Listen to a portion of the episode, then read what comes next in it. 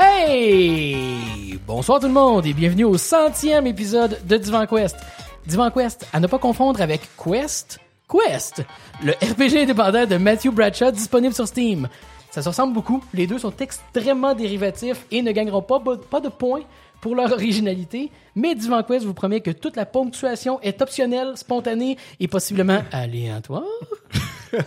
Je suis Mathieu Bonnet, toujours en compagnie de Danny Gravel Salut! et de Jean-François Laporte. Euh, Qu'est-ce que ça fait de beau ce mois-ci? Dan? Ben, je, je m'avoue un peu déçu que tu ramènes pas un gag de Quest, là, la référence en divans médicaux, Pour le centième. pour le centième. sentième, ouais. Ben, Je l'ai fait. c'est réglé. Hein? Bon. En fait, je me- à toutes les fois que je dois trouver un gag de quest pour les débuts d'épisodes, je cherche de quoi sur Google, puis là, je me dis, je l'ai-tu déjà fait, celle-là? On s'en avoir plusieurs. Ça, On on, va a un, le wiki. on a un document. Ouais, c'est ça. On a un document où est-ce qu'on a nos sujets. là. J'ai quand même complété quand on a recommencé, mais j'ai pas mis le- la référence de toutes les gags de Quest, malheureusement. Mais, mais parlant des divans médicaux, je pense qu'on les a redépassés sur Google. oh! Yes. C'est peut-être juste ma, ma version de Google. Faudrait que je fasse euh, une recherche. euh, Bon, mode- on va pouvoir arrêter de faire le show pour un petit bout. puis, C'est ça. euh, Pour alright. finir dépasse. C'est une question qui a un peu de challenge. Trop facile. Non, euh, ce, ce- mois-ci, ben, en fait, ça a été le, le- le mois où on a eu des, des vacances en famille, donc quand même moins de temps de gaming. là. Je veux dire, c'est pas euh, longtemps en vacances, je parque le kid dans un coin puis je game, c'est pas, c'est pas ce que je fais. Ah. Fait que, mais il y a quand même eu un peu de gaming avec Fiston euh, qui voulait euh, rejouer à Final Fantasy qu'il avait aimé. Fait qu'on est plutôt j'ai parti une game de Chrono Trigger à la place, euh, question de le corrompre un peu. là. Oui, oui, c'est fi- c'est Final Fantasy, ça. Ben oui. C'est- c'est- oui, ben, tu sais. C'est Final Fantasy Chrono, là. You have, an- you have Final Fantasy at home. Ah, J'irai pas jusque-là, là, quand même. Faudrait y aller avec un autre jeu vraiment de moins bonne qualité. Euh, fait que, non, non, c'était quand même intéressant. Puis, euh, tu sais, d'y voir la face quand il découvre, là, on va spoiler un jeu de 30 ans, là, mais.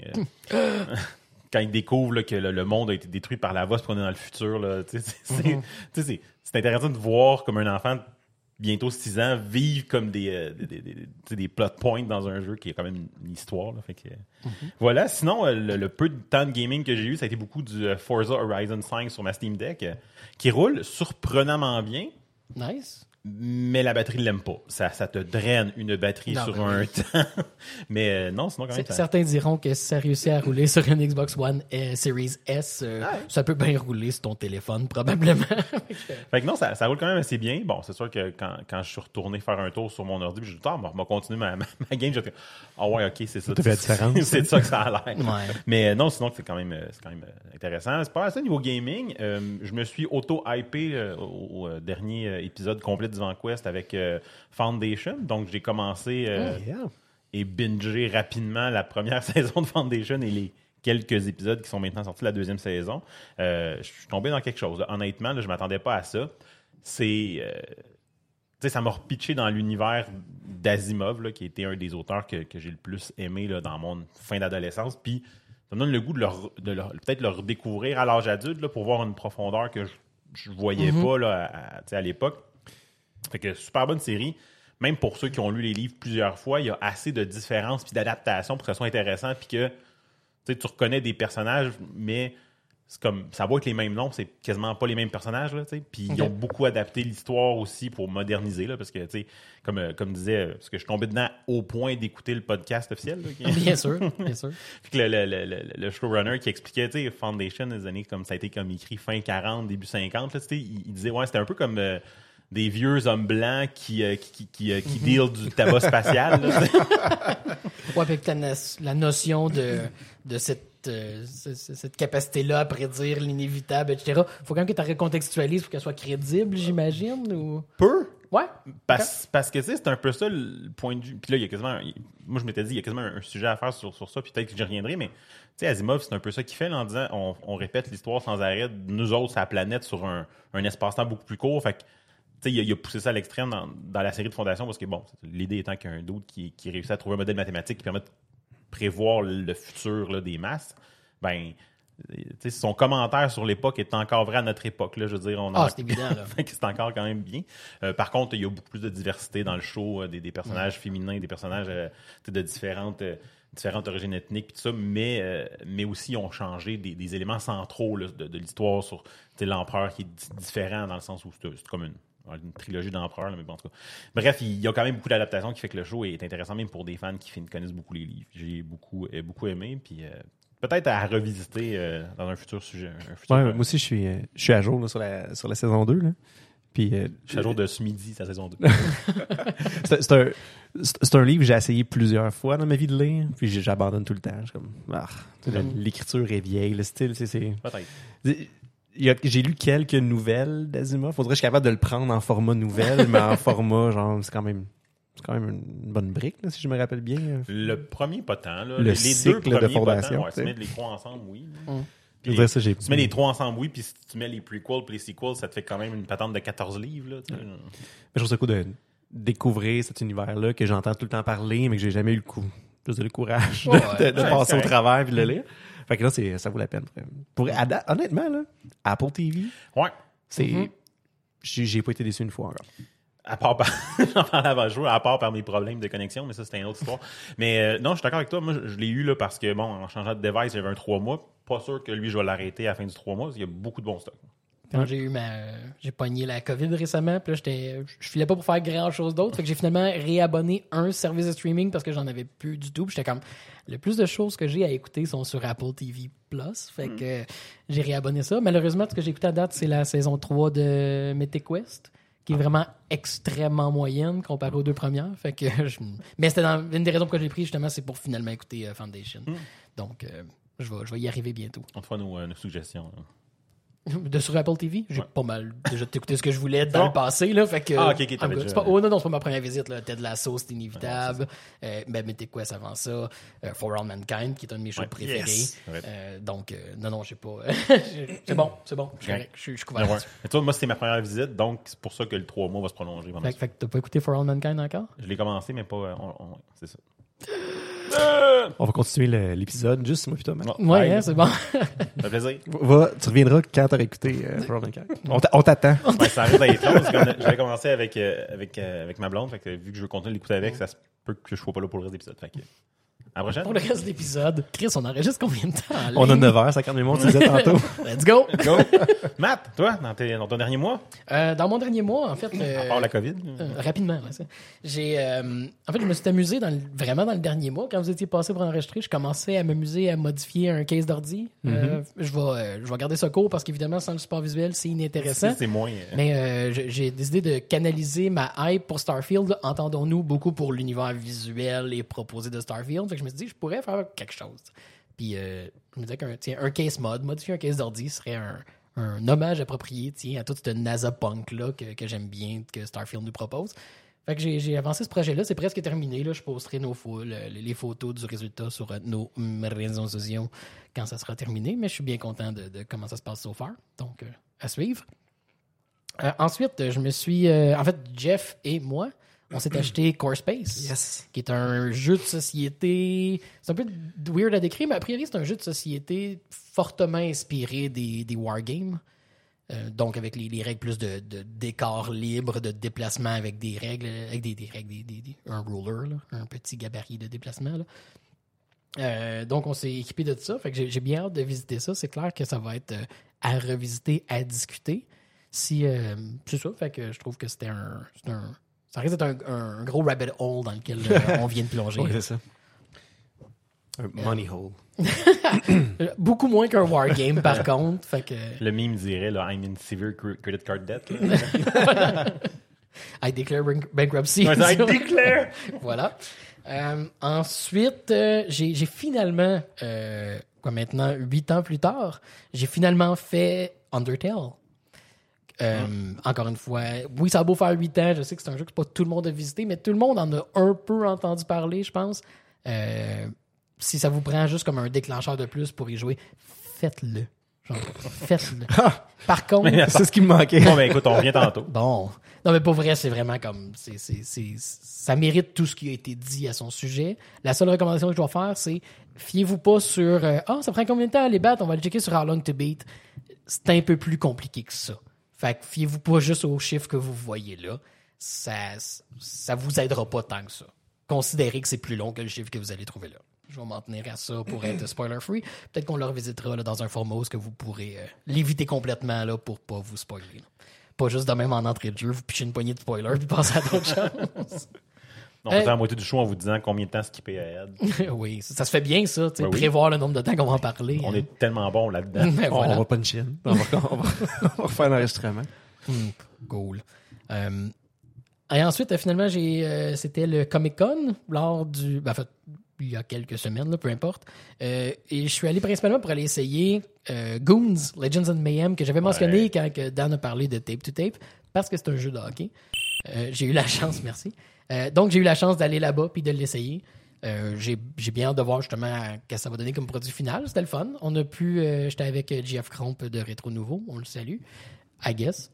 Et euh, on a pu jouer une game 2v2 contre deux autres attendees du Comic Con. Donc, on a pu voir un peu justement la dynamique du, mode multijoueur. C'était intéressant. C'était pas exactement ce que je m'attendais, mais on s'entend, là. T'as genre trois minutes euh, sur le tas pour jouer une game. Fait qu'il faut que tu prends tout le feel du jeu, tu comprennes la dynamique, etc. On a quand même gagné, là. mais.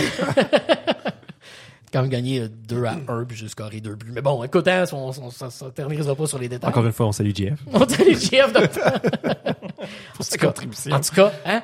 C'est pas Mais, moral. mais euh, euh, en fait, les, les- les développeurs qui étaient là nous ont dit que le démo devait être disponible dans les prochaines semaines. Je pense même qu'il avait mentionné deux semaines. Ça fait déjà deux semaines, donc on doit vraiment être sur le bord. Ça que ça se peut qu'au moment où l'épisode sorte, ça ne soit qu'une question de jours avant que le démo soit disponible pour tous, qui serait le même démo qu'on a essayé euh, lors du Comic Con. Donc, il y aurait un mode multijoueur, puis le début de la campagne. Parce qu'il semblerait que le jeu repose lourdement sur le story mode, là, qui, qui est là, tous les modes bizarres, tous les mini-games, tous les trucs. C'est ce que j'ai vraiment hâte de voir aussi. Le démo vient-tu avec Jeff Cromp ou. Euh, écoute, faudrait lui demander. Euh, vous pouvez envoyer une question à Rétro Nouveau, savoir si. euh, je suis je suis pas, je suis pas sûr de la logistique là, euh, de tout ça, mais écoute, c'est. On s'en reparle. Écoute, euh, j'ai- Encore de la ponctuation. Exactement. Exactement ça que j'allais dire. Parce qu'il fallait comprendre que le jeu euh, Quest. euh, Ça, c'est Quest? Quest! C'est Quest point d'interrogation, Quest point exclamation. C'est- ça le titre du jeu. Ouais, pour ceux qui n'ont pas compris la joke. Bah, tu je l'avais pas compris. Merci de l'expliquer. Ouais, c'est. c'est- C'est un peu compliqué à rendre comme joke. C'est Enchantment? Enchantment. ouais, basically, c'est ça. Ouais. Bon, j'ai assez parlé, hein. Jeff, toi, Hey! what's up? Hey, moi, j'ai joué à, à le, le Early Access slash démo de The Wandering Village. Oui. L'espèce de... La tortue, de- là. Ouais, la tortue. L'espèce de... Hey, ça, c'est le résumé pour les auditeurs. La tortue, là, puis là, vous avez manqué les gestes de main, geste. là, mais. C'est pas vraiment une tortue, c'est une espèce de monstre quelconque qui erre à travers un, un environnement, puis tu construis un village sur son dos. Fait que c'est un jeu de gestion de ressources, euh, gestion de village et tout ça. Super le fun pour elle. J'ai, fait un, un playthrough. Je me suis dit, je vais, je vais l'essayer euh, jusqu'à temps que j'en meure ou quelque chose. Jusqu'à temps que je me- Fait que, euh, ouais, ben ça m'a.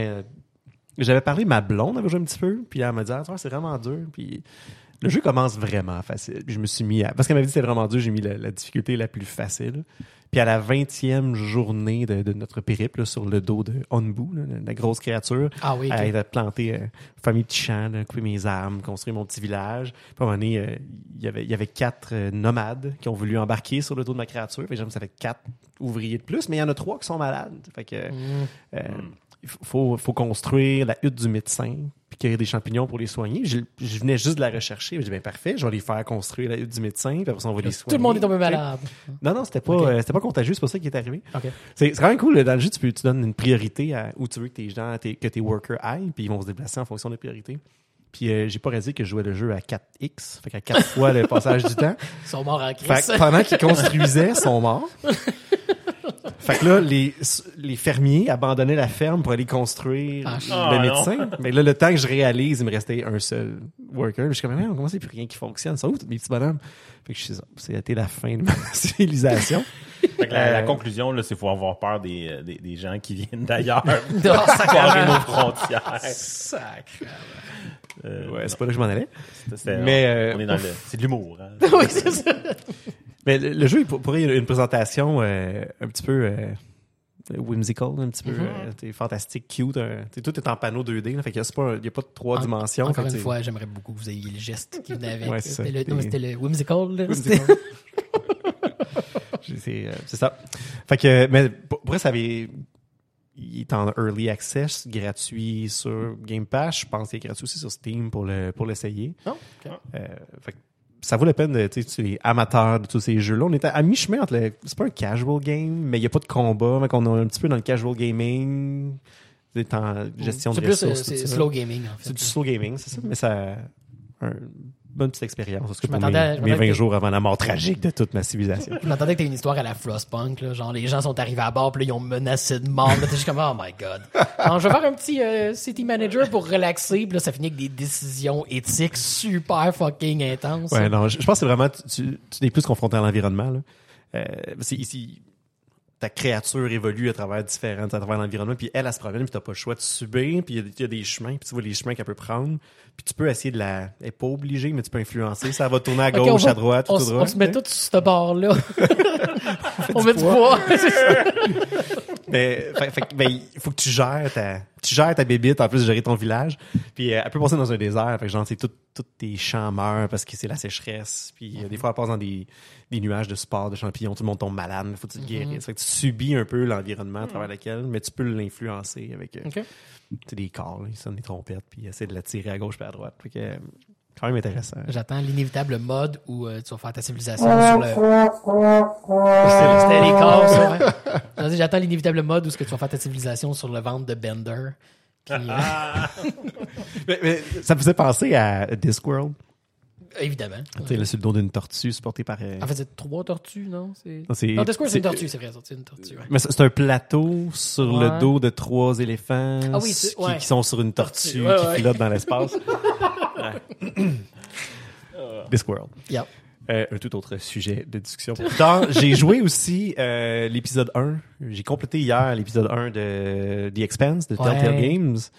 Euh, très cool. Très, très cool. Merci. Je me dis, tu gardes ça très, très spoiler light. Bon, J'attends d'avoir plus qu'un épisode pour commencer, parce que c'est quoi, comme une heure et quart, je pense, le premier épisode? Ah non, ça, ça a vraiment pas été long. Ça a pris- Ouais, ben c'est ça, pas très long. C'est comme un, c'est un épisode tutoriel en même temps. Là. Fait que peut-être un genre de 40 minutes. J'avais entendu des c'est une, une heure, une heure et quart, mais je, comme je veux pas, je veux pas juste embarquer pour une heure. Là. Au moins Mais- avoir mais- une soirée. Là. Moi, je l'ai embarqué quand même parce que c'est aux deux semaines, je pense, qu'il va sortir. Le, calendrier est quand même assez rapide. Là. Ouais, mais ça va quand même finir en septembre. Tu sais. Ah ouais. C'est comme, hein, Je, je- je vais être en congé de paternité, genre le temps de faire les autres. Euh, mais pour non, très très cool. Tu sais, je sais toujours le fun, les jeux de. sont- As-tu pris le, le- Si tu prenais l'édition spéciale, tu as un épisode additionnel Ouais, avec euh, Avassalara? Encore une fois, là, on est dans le full pin expense. Désolé pour ceux qui n'ont pas écouté. Là, Ouais, mais... ben, on retrouve les personnages, le voice acting, c'est le- le- les personnages du Ka- show qui, qui reprennent leur voix. euh, Kamina Drummer. Et d'autres. OK. Euh, Cool. D'autres caméos, tout ça. C'est super cool. On retrouve le, le feeling est là. là. C'est vraiment le fun. quand tu te promènes en, en Mhm. zéro gravité. Tout ça. Ah, j'ai bien hâte de jouer. J'ai bien hâte. Ouais, avec des, des puzzles. Une fois, là, qu'on on, on remarque le petit côté un peu euh, comme l'espèce de réalisme de l'espace de The Expanse, là, où ce que tu cherches, Mhm. comme dans, tu cherches un- dans le crew, faut tu identifies les membres. Faut que tu trouves le capitaine dans les crews d'un vaisseau, puis là, tu le trouves pas. Puis là, quand t'as fait le tour, man, il faut, faut que tu lèves les yeux, puis ses, Mac boots sont pas marché. Fait que lui, il a flotté, puis il était laissé à côté au plafond. Spoilers! Ouais. Euh, tu, tu le cherches pas vraiment, là, te le dit de le trouver.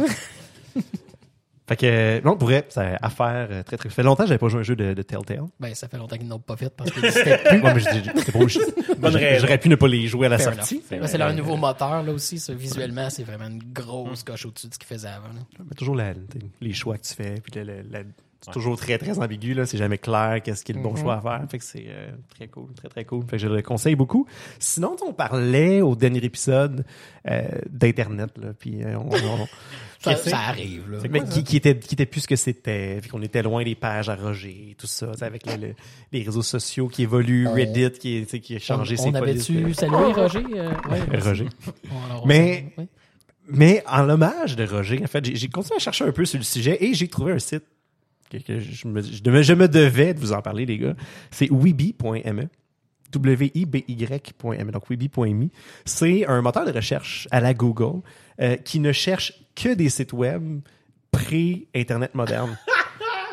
Donc, ça ne, ça ne fait que référer, référencer des sites web où on va avoir des gifs animés, de la musique en arrière-plan, des trucs en, des, des, des, des- des bannières en code ASCII, là, Ouais, juste des, ouais. des caractères comme ça. Euh, Ouais. c'est c'est génial pour en apprendre plus sur le hobby d'un dude en Oregon ou en apprendre sur le, je sais pas, le- le- la vache qui est la mascotte d'un village en quelque part. Euh, c'est vraiment rafraîchissant pour vrai de, de voir ça. Puis de, des fois, ça, ça hon- honnêtement, là, de, de se promener, un petit bouton I'm feeling lucky, là, puis ça t'emmène sur des pages. J'avoue, rendu là, c'est. Ah ouais. Là, tu, tu- outre les sujets, de voir la créativité des gens pour faire des- de la mise en page puis du design quand les outils de design Ouais. étaient très, très, très limités. HTML1, là. Euh, ça vaut la peine. Fait que Weeby, Weeby.me, fait que W-I-B-Y.me, allez passer 48 secondes là-dessus, regardez 3-4 sites, ça vaut la peine. C'est un investissement euh, de votre 48 secondes. je dérape solide, là. Mais t'avais-tu joué à Hypnospace Out, là? Non. Je pense que tu as, maintenant un jeu sur ton agenda. Euh, c'est carrément un jeu où tu es dans une réalité alternative. là. Les, les détails vont complètement être à côté de la traque parce que là, c'est tout de mémoire. là. Mais les gens consomment l'Internet dans leur sommeil, slash, dans des espèces de casques virtuels. Mais tout l'Internet est carrément l'Internet de 97, 98. Là. OK. Puis t'as ce feeling-là de petite page personnelle d'un dude, de web ring, tout ça fait partie. Puis tu joues à un espèce de policier que tu dois flaguer des, des, des irrégularités ou des comportements illégaux sur ces sites-là. Fait qu'il faut que vraiment que tu navigues, mais t'apprends à connaître tous les personnages, les personnes de ces sites-là, etc. Fait que c'est, c'est direct dans ta vibe. Tout le jeu est construit alentour de ça. Ma vibe, c'est c'est vite dit, mais Oh oui. Hypnospace Out, là, je vais- C'est, vraiment un jeu super intéressant. checker ça. Alors voilà.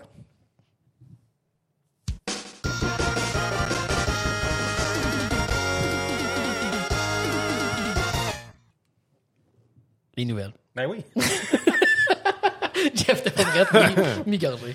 Les nouvelles, c'est euh, Je m'assure d'avoir mon. Merci, mon son de disponible. Euh, on commence avec euh, le Financial Times qui nous informait le 17 juillet dernier que depuis janvier 2023, au moins 117 000 courriels destinés à des adresses de courriel militaires américaines se sont retrouvés dans les serveurs de courriel du Mali. Euh, il pourrait être pertinent ici d'expliquer que le domaine .ml est pour les adresses du Mali et que le .mil est le domaine réservé pour les adresses militaires américaines. Oups. Euh, cette information a été fournie à la, à la NSA par euh, Johannes Zurbir, un entrepreneur danois dont le nom ne se prononce clairement pas comme ça, qui a été contracté pour superviser le domaine .ml par le gouvernement du Mali. Euh, il dit avoir remarqué le problème il y a presque dix ans, au début de son contrat, et avait rapporté le problème au gouvernement américain, sans réaction. Euh, c'est alors donc qu'en janvier dernier, il a dit, en fait, il a probablement dit All my Zurbir et a commencé à accumuler les courriels pour tenter de convaincre les Américains du sérieux de la situation, en accumulant justement 117 000 courriels au moment de l'article du Financial Times.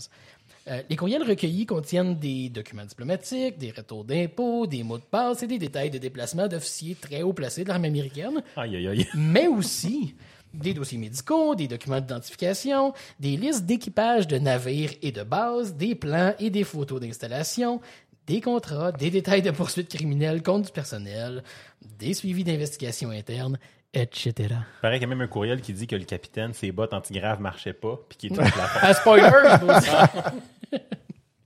Ben, ben, tu sais, j'aimerais honnêtement trouver une punchline, mais comme trop souvent, hein, la réalité s'en charge. Le contrat de M. Zurbir prend fin prochainement et le contrôle du domaine retombera dans les mains du gouvernement malais, allié politique de la, Russie- de la Russie. Encore une fois, si vous trouvez parfois que l'entreprise ou l'institution pour laquelle vous travaillez ne semble pas équipée pour le monde dans lequel on vit, rappelez-vous que personne ne l'est. c'est fuck all rassurant, mais c'est très, très divertissant. Ensuite, le, suite- le site de voyage One Mile at a Time nous informait, entre guillemets, là, informait euh, wouch, wouch, euh, d'un incident sur un vol de 12 heures de la British Airways. Ce vol, des Caraïbes jusqu'à Londres, fut victime d'un problème de réfrigération, forçant donc à jeter toute la nourriture prévue pour le vol. C'est ainsi donc que, l'équipe de British Airways s'est activée pour s'assurer de pouvoir nourrir les passagers et leur donner le service de qualité auquel ils s'attendent. Est une phrase que j'aurais pu dire si l'équipe n'était pas allée chercher un paquet de chaudières de PFK en guise de remplacement.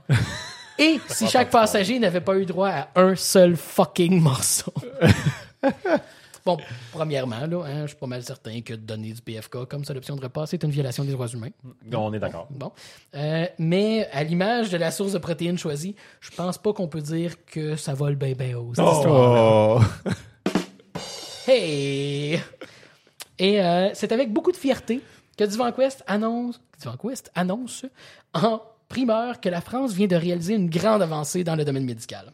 Lors d'une allocution à l'issue de la deuxième cellule de crise organisée suite aux émeutes en réaction au meurtre d'un adolescent par un policier à Nanterre le 27 juin dernier, le président français Emmanuel Macron a suggéré, et je cite, On a parfois l'impression que certains d'entre eux vivent dans la rue les jeux vidéo qui les ont intoxiqués.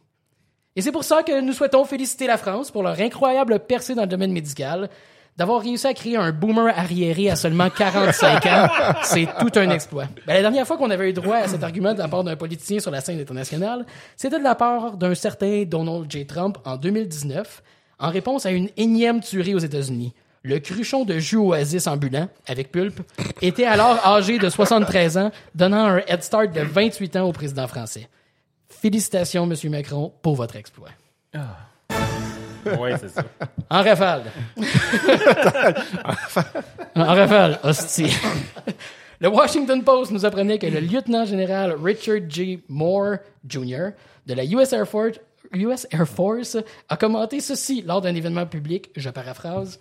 L'approche de l'armée américaine à l'intelligence artificielle est plus éthique que celle de ses adversaires, car elle, car elle est informée par une société judéo-chrétienne.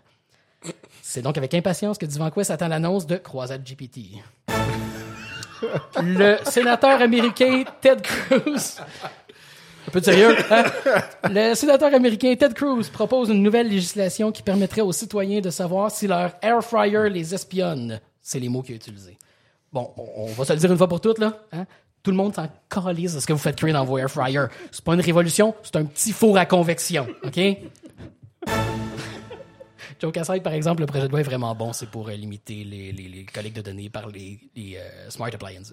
Ouais, c'est juste les, les, les, les, les, les gens du Congrès américain comprennent probablement pas vraiment. là. Ben, c'est Ted Cruz. Hein? Ouais, fait que, le fait qu'il ait fait de quoi l'air d'avoir du sens, c'est toujours un peu surprenant. Mais évidemment, il fallait qu'il prenne l'exemple le plus stupide. Ouais. Anyway, Il doit y avoir quelque chose à cacher. Tu il aurait pu parler du frigidaire LG là, qui run euh, Doom, puis, euh, qui rend Doom sur... de- qui, rend Skyrim sur The Rock, sur le frigidaire LG. sur The Rock. C'est c'est un callback pour ceux qui nous écoutent depuis longtemps. Euh, ensuite, la BBC, la BBC rapportait qu'un homme en Inde, on pourrait dire un Indien, là, euh, a découvert une nouvelle espèce de poisson dans une chaudière. La British Airways aurait déjà contacté l'homme en question.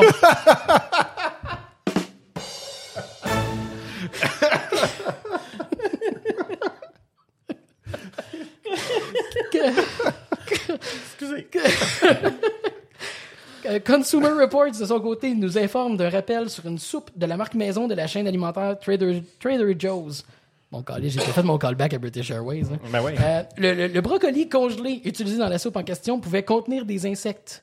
On ne pourra pas, par contre, les accuser de fausse représentation. La soupe, and I fucking kid you not, porte le nom de Unexpected Broccoli Cheddar Soup. Quand les gags se font tout seuls. Et voilà. Et, finalement, des chercheurs ont investigué les risques posés par le, par un, que, que pourrait poser en fait un déversement de cocaïne sur la vie marine autour de la Floride. Parce que fréquemment, bon, des contrebandiers vont jeter leur cargaison par-dessus bord. Bon, aucune surprise, là. Il semblerait que des cocaine sharks, c'est dangereux. Et, et probablement le titre d'un film qui va sortir en 2024. Ouais, la, la suite de l'autre. là. Voilà. Alors, on remercie les chercheurs de leurs efforts et on attend avec impatience le résultat de l'étude sur les dauphins sur le Viagra. Je fuck mes sons.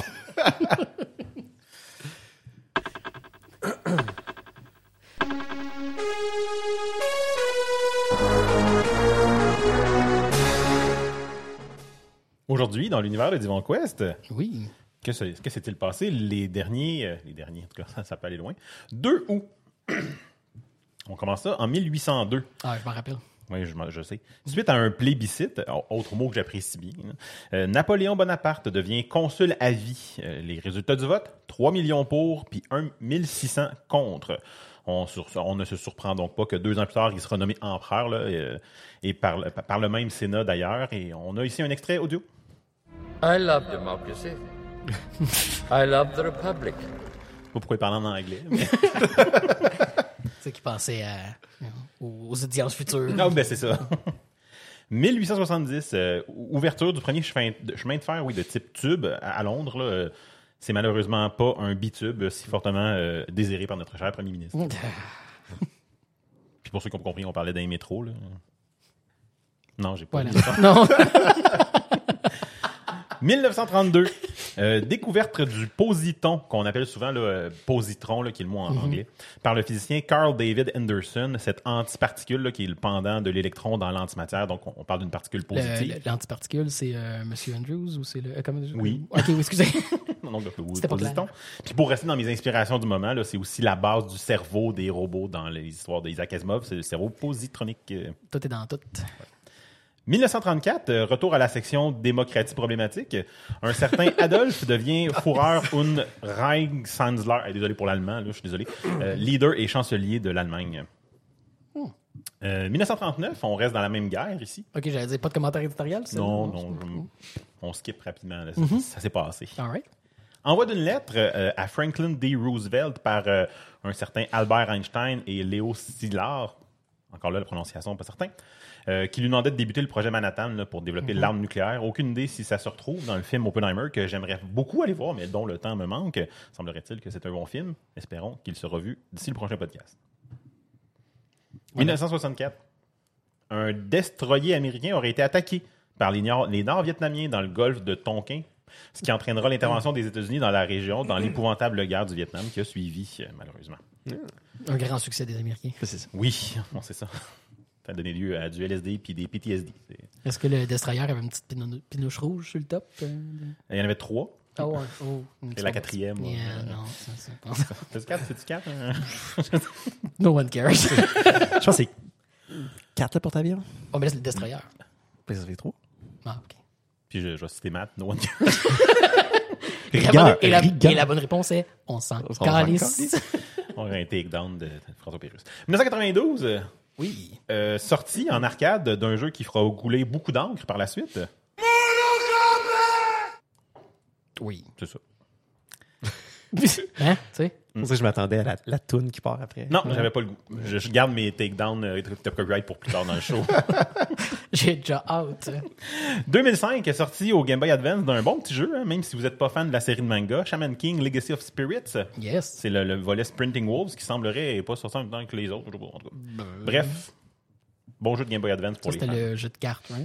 Non, c'était le jeu un peu euh, Ah, style euh, Pokémon, en guillemets, ouais, un, ouais, ouais. un RPG là, où on, on peut comme, dans le fond, on incarne les différents esprits. Là, fait que...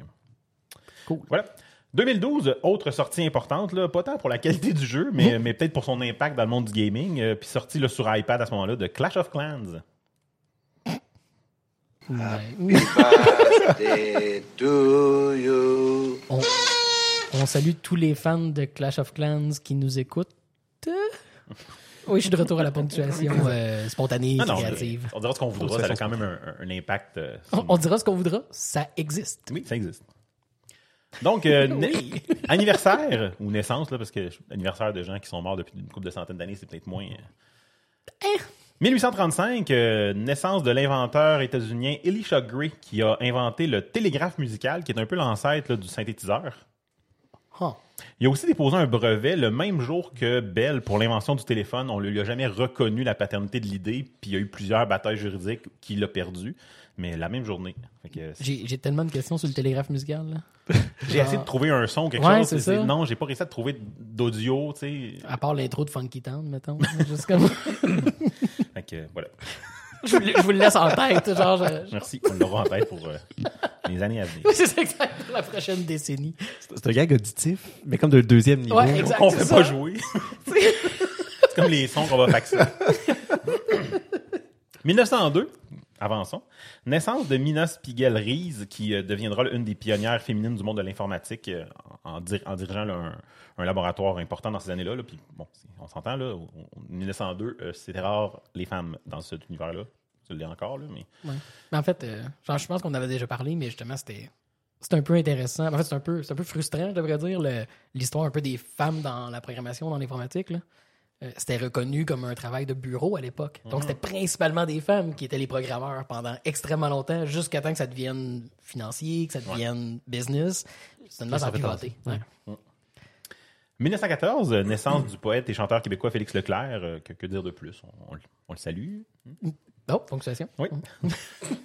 Euh, 1939, euh, naissance du réalisateur états-unien, surtout connu pour ses films d'horreur, Wes Craven. Yes. 1948, son meilleur, là, c'est Scream 4. Non, c'est de- ouais, ça- ouais, non, c'est quelqu'un. Je suis pas fan de films d'horreur, fait que je suis... Hmm. 1948, euh, naissance de l'homme politique avec, le moins de lettres, avec moins de lettres dans son nom, oui, que dans le prénom de Mathieu. Monsieur Bob Ray. Sacrément spécifique. C'est vrai. C'est vrai. Ne- 1953, euh, naissance de l'autrice, compositrice, interprète québécoise Marjolaine Morin, qui, jalouse, jalouse de l'autre gars d'avant, là, a décidé de se faire appeler par un nom de cinq lettres. On parle de Marjo. Voilà. Puis, euh, ouais, je vais continuer. je t'interromps, je, je suis parti sur Non, non, j'avais rien de pertinent à rajouter. 1970, euh, naissance de, de celui qui euh, est une des personnes qui a inspiré la naissance de Divan Quest. Il y a de cela euh, 100 épisodes et plus, là, si on fait vraiment le décompte. Le fondateur des divans des amis médicaux. On l'entend ici dans un de ses plus grands rôles.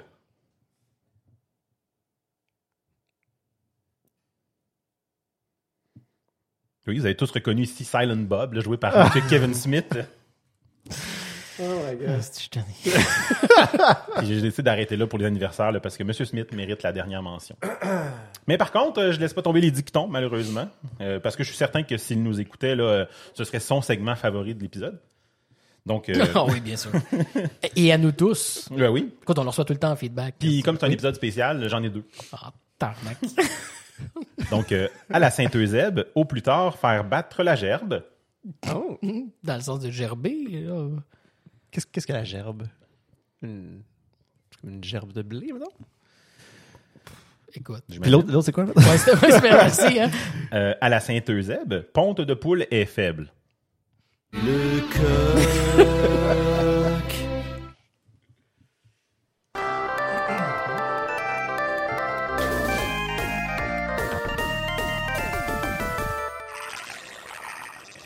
Que je quitte? Alors, euh, oui, euh, qu'est-ce que t'as pour nous aujourd'hui, euh, Euseb? Mais Euh, je, je, Jeff, je, je, je parle de la Sainte-Eusèbe Yes! pour en savoir plus. Euh... Hey, c'est, notre épisode, ça. Là- c'est ça, on parle de Saint-Eusèbe. Let's go! On parle de sujets spéciaux qui nous, qui nous tiennent à cœur, qui nous touchent. Bon, je sais, là, à tout que je m'enseigne que c'est le septième épisode. Vous êtes deux, hein, à me remettre à ma place puis dire, non, non, avec les causeurs, ce qu'on a fait, c'est pas l'épisode 100. On va s'entendre que c'est écrit 100 à côté. OK. Fait que, dans mon cœur, c'est spécial. Bon. Fait qu'un épisode spécial mérite un sujet spécial. Euh, fait qu'aujourd'hui, je, je vais vous parler de Mechanical Dream, euh, qui est un jeu de rôle qui a quand même profondément marqué mon imagination depuis les 20 dernières Ben, années. on- on- ça va- ce que ça veut dire, dans le fond, un épisode spécial, c'est que c'est pas pour vous autres qui nous écoutez. c'est pour nous autres. C'est pour nous autres. C'est ça. On se gâte. Hey, notre fête, là, c'est pour nous autres. C'est pas pour vous autres. Hein? Maintenant, Fait qu'on, je, je me fais un cadeau. Puis vous pouvez tous en être témoins. c'est à vous autres de décider, hein, si vous voulez participer. Ou- De toute façon, on écoute un podcast assez passif. Fait que, voilà. ouais, on vous fait du contenu. Fait qu'au montage, on vous dira à quel, à quel moment skipper l'épisode. s'il vous. Checkez dans les descriptions, ça va aussi. Mais je explique pourquoi c'est spécial, Ok. puis pourquoi, qu'est-ce que c'est cette petite bête-là que, que Mechanical Dream, euh, qui est probablement un, un jeu de rôle euh, que personne n'a entendu parler, ou très peu de gens ont entendu parler au Québec. Je veux dire, je Euh, te connais depuis longtemps, fait que j'en Ouais, parler ça, un peu. Ben oui, oui, à part, à part de moi. Si j'avais pas été au cégep avec toi, je ferais probablement blissfully continuer mon existence en n'ayant jamais entendu parler de Exactement. Pourtant, ça t'aurait manqué une, quand même une richesse créative assez euh, intéressante. Donc, c'est quoi ça, Ben Mechanical oui, Dream? hein? Parlement. Euh, c'est un jeu de rôle fait au Québec, écrit par Francis Larose et Benjamin Paquette. On les salue. Euh, oui, totalement. Euh, c'est paru en 2001, alors que les, les deux buddies avaient 19-20 ans. Euh, mais en développement depuis qu'il y en avait 14. Fait que c'est, vraiment un trip de... On est des ados, on tripe ces jeux de rôle. Hey, on devrait écrire notre propre jeu de rôle. Fait que c'est un univers qui, ont, qui a évolué, qui ont écrit ensemble, co-écrit ensemble pendant 7 ans, euh, avant de le publier en 2001. Euh, le jeu été écrit et publié en anglais seulement, avec toute la maladresse de deux jeunes francophones euh, qui écrivent directement en anglais, ce qui donne une couleur particulière au projet puis au produit fini. Est-ce que, est-ce que toute l'écriture du livre file comme une entrevue d'un joueur de hockey maintenant? Là, j'ai des drops de Stéphane euh, à la vidéo, là. Euh, à par moment, peut-être. Ah, Des- nice. Des fois, les, les tourneurs de phrases vont, vont sonner franglais un petit peu. Nice. Euh, on, on voit, tu sais, quand dans l'univers, il y a une, une- une cité comme principale là, qui s'appelle Québec. Et- et on voit la, la couleur du Québec ressort un peu à travers tout ça. Euh, Il y a des euh, plein de monstres qui ont des noms qui sont littéralement des jeux de mots français, mais réécrit des lettres bizarres pour que ça soit comme tu le sais pas Pour- si avec des G des. K pour faire médiéval. Voilà. Ouais, Ah, mais pour faire Mechanical Dream. Euh, donc, Mechanical Dream, qui est paru en 2001, c'est un jeu de rôle qui est vraiment de son époque dans l'aspect tout ce qui est mécanique de jeu. Fait que ça, on se remet un petit peu en 2001, là, c'est Vampire the Masquerade qui était vraiment populaire, Shadowrun qui était quand même pas mal populaire aussi, Deadlands qui était plus vers- version western. Là. Fait qu'on on n'est pas dans le Donjon Dragon, on est dans ces autres jeux-là euh, qui ont d'autres systèmes puis qui ont tous pas mal des choses en commun, là, c'est que c'est des systèmes qui sont quand même lourds. Mhm. Euh, Ouais, c'était vraiment une, c'était vraiment une époque euh, de, de jeux alternatifs, justement, ou vraiment spearheaded par, euh, par Vampire. Ouais. C'est vraiment ça qui a, qui a donné le coup d'envoi aux autres à dire hey, c'est quelque chose que vous pouvez faire. c'est tout c'est ça qui a inspiré là, Francis et Benjamin à, à écrire ce jeu-là. Puis on y revient un petit peu sur le système puis sur la lourdeur.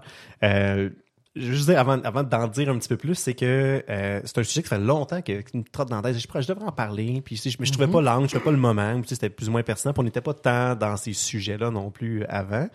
Euh, puis c'est des, j'ai relu euh, parce qu'ils ont publié plusieurs. ils ont- il y a le livre Mechanical Dream. euh, puis il y a une série d'expansions. Ils ont publié aussi euh, 13th Wheel. C'est le seul que j'ai pas, euh, qui est c'est comme c'est une campagne, c'est un- c'est une aventure. Euh, Il y a le bestiaire, le Wild Wilderness Bestiary, fait que c'est un- une espèce de c'est le livre le plus le plus mal fait que j'ai dans toute ma bibliothèque. là. Il est un, un livre vraiment pas haut mais très long.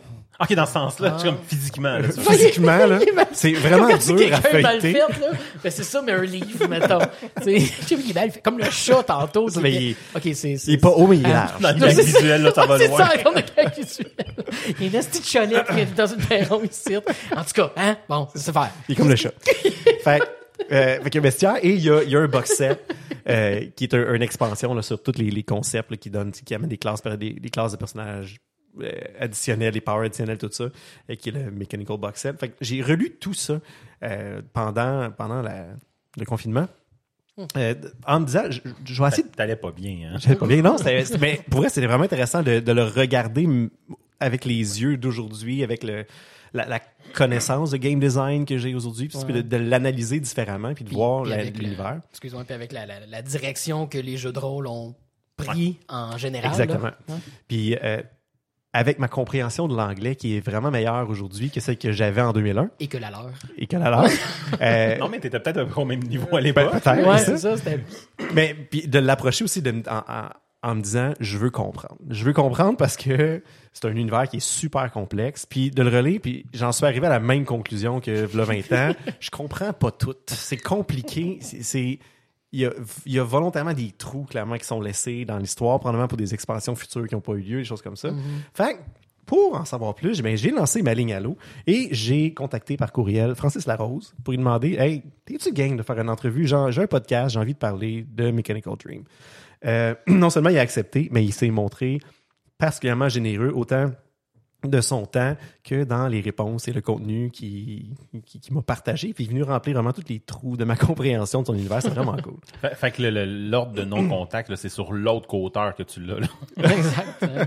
Non, non, il n'y a pas de, y a pas de tension nulle part. Euh, fait que Mechanical Dream, Il n'y a pas de tension, on s'aime beaucoup. on, on s'aime tout.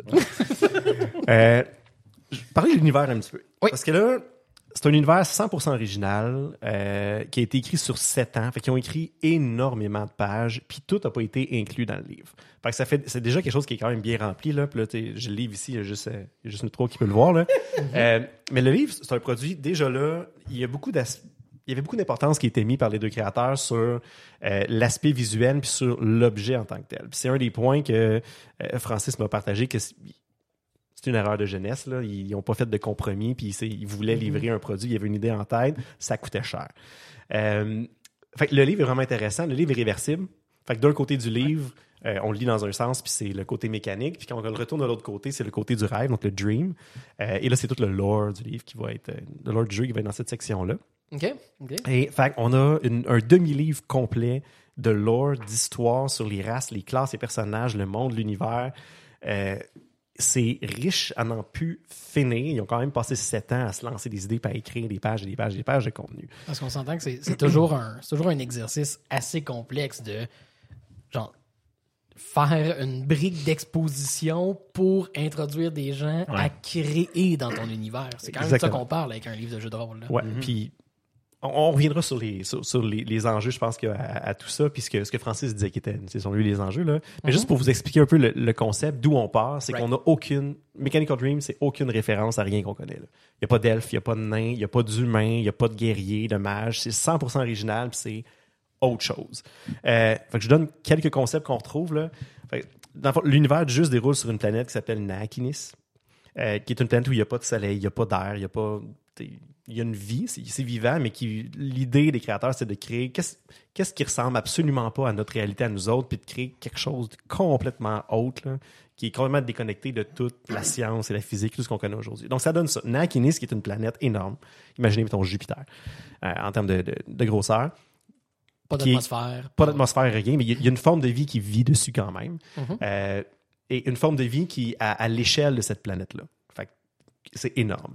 Et une de ces formes de vie-là, qui, qui est une des races qu'on peut jouer dans la ligue, qui est les frilins, a décidé de expérimenter puis créer d'autres formes de vie. Ils voulaient créer, de faire des expériences. Ils se sont rendus compte que ce qu'ils pouvaient créer, ils n'avaient pas la capacité de le faire. Donc, ils ont créé un pendule qui ondule dans le ciel. Euh, et la zone qui est éclairée par, le, par ce pendule-là, ça fait une espèce de, une espèce de cercle, de- d'ovale, disons, euh, s'appelle Kainas. Donc, Kainas, c'est la zone habitable dans laquelle le jeu se déroule. Donc, on, on vit dans une portion infime de cet immense monde-là. Euh, et le pendule ondule dans le ciel. Puis quand il quitte, quand il va trop loin, il se met à faire noir d'un côté de, de Kainas. À ce moment-là, c'est pas la nuit, c'est le rêve. C'est tout ce que la, la lumière repousse qui reprend le contrôle. Puis là, c'est il même toutes les- toutes les notions de, de, de, de cauchemar, de rêve, tout le- le, côté onirique là, un peu de cet univers-là. Fait que les, les rues mènent pas nécessairement aux bons endroits, les objets peuvent changer de forme ou de fonction, des objets inanimés peuvent prendre vie. N'importe quoi qui peut arriver dans un rêve qu'on connaît, ben, prend forme. Fait que ça vient vraiment dicter un peu le, le, le flow du jeu où les, les joueurs, des personnages vont évoluer de jour. Tu sais, là, dans, les civilisations, c'est pas des night workers, c'est des dream workers. Parce que là, travailler pendant le rêve pour que la société continue à avancer, mais là, c'est dangereux parce que là, il peut y avoir des cauchemars, il y a des monstres qui vont t'attaquer, il y a des choses comme ça qui ressortent qui sont pas, parce plus protégé par la, lumière du pendule. Euh, donc, c'est la balance entre euh, Kain- Kainas et Naikini. Euh, et tout, cet espace-là se passe dans une région boisée, mais à la grandeur de Naikini. Donc, il y a ça des que c'est des arbres dont la, les troncs des arbres font des centaines de mètres de, de diamètre, puis ils vont, ils vont toucher jusqu'au ciel. Euh, et un petit peu comme des parasites, toutes les, tous les personnages qu'on joue, toute la civilisation qu'on joue parasite cet univers-là. Fait qu'il y a des petits arbres, puis il y a des petits animaux, puis il y a des petits humains, mais qui marchent sur les branches de méga grands arbres ou sur le sol. hein, c'est comme des montagnes, mais c'est juste les racines de ces arbres-là. Puis fait que tu, tu vis dans ce monde-là avec tout un univers à la grandeur d'homme qui côtoie en même temps un univers à la grandeur de Nagini, cette énorme planète-là. Fait que tu peux te rencontrer random dans la forêt un monstre qui mesure 34 étages de haut puis qui fait juste t'écraser puis continuer son chemin puis ça finit là. Euh, euh, fait qu'on a le jour, le rêve, le pendule, Nakini, Kainas. Il n'y a pas d'air. Donc, les gens, c'est pas, c'est pas basé sur la, la respiration, toute la chimie qu'on connaît pour garder la vie. C'est tout basé sur ce qui s'appelle, le concept qui, qui s'appelle l'effluve.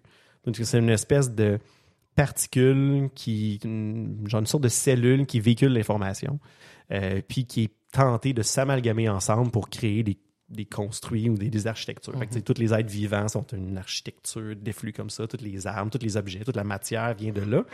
Euh, et la vie, c'est juste, c'est le transfert d'informations entre ces, ces particules-là.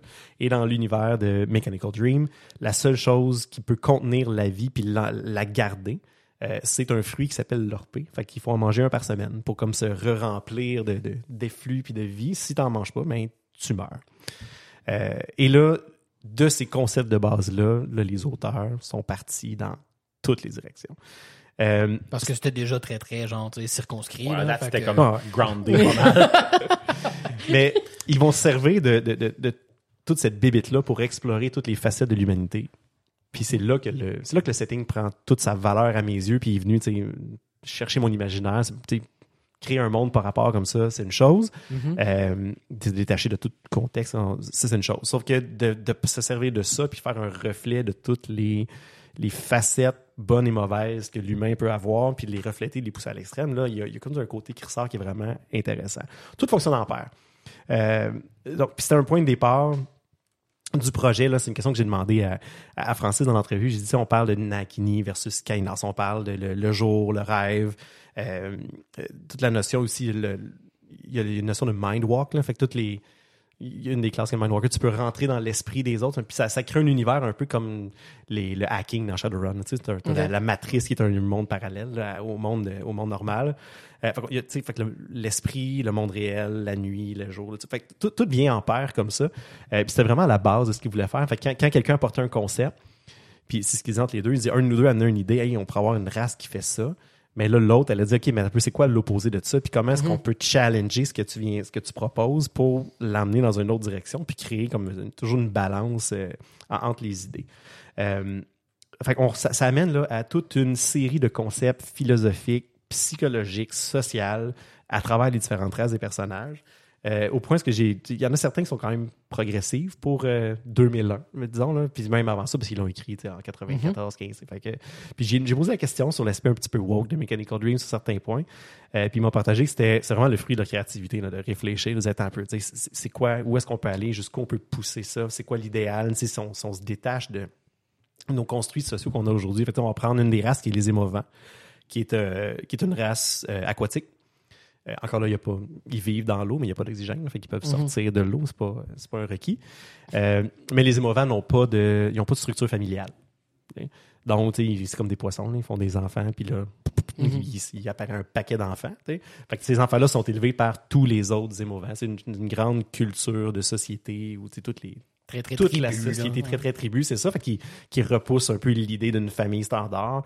Euh, les Inaïs qui sont euh, à la limite, on- leur philosophie se rapproche beaucoup sur l'acceptation de, de ton sort, l'acceptation de ce qui arrive, une espèce de vivre en équilibre avec ce qui t'entoure puis de pas faire plus de vagues, euh, très très bouddhiste là, dans, dans la philosophie qui se rattache en arrière. Euh, puis tout ça vient toujours, va toujours être pour- amené par une autre race qui va venir s'opposer à ça ou complémenter ces opposés. C'est- Puis c'était dans leur vision de se dire, quand les Frilins créaient les races de cet univers-là, ils ont créé la première, puis le parfait, ils ont créé la première race, les Inaïs, par exemple. Là, eux autres sont en parfait équilibre, mais ils challengent rien. Fait que ça veut dire qu'il n'y a pas d'innovation, il n'y a pas de technologie, il n'y a pas de développement, il n'y a pas autre chose. Fait que qu'est-ce qu'on a besoin? Bon, on a besoin de quelqu'un qui va amener un côté industriel à ça. Fait que ça prend quelqu'un qui se contente jamais. Puis là, ce qui a amené la création des gnats. Fait que là, leur concept d'un gnat qui, qui vient reproduire un peu l'aspect de l'homme à pas se contenter puis de, de toujours chercher à se dépasser. Mais il y avait besoin d'une motivation. C'est quoi la motivation? Comment comment t'amènes une motivation à une race comme ça qui va vouloir se dépasser? Euh, quand t'as pas le- tout le construit social qu'on a, ben eux, leur motivation, c'est que quand l'efflux voyage dans leur corps, ça lui fait, ça lui fait souffrir comme s'il brûlait par en dedans. Fait qu'ils sont constamment en peine puis en douleur. Fait que qu'est-ce que tu fais pour oublier ta douleur? Tu t'occupes.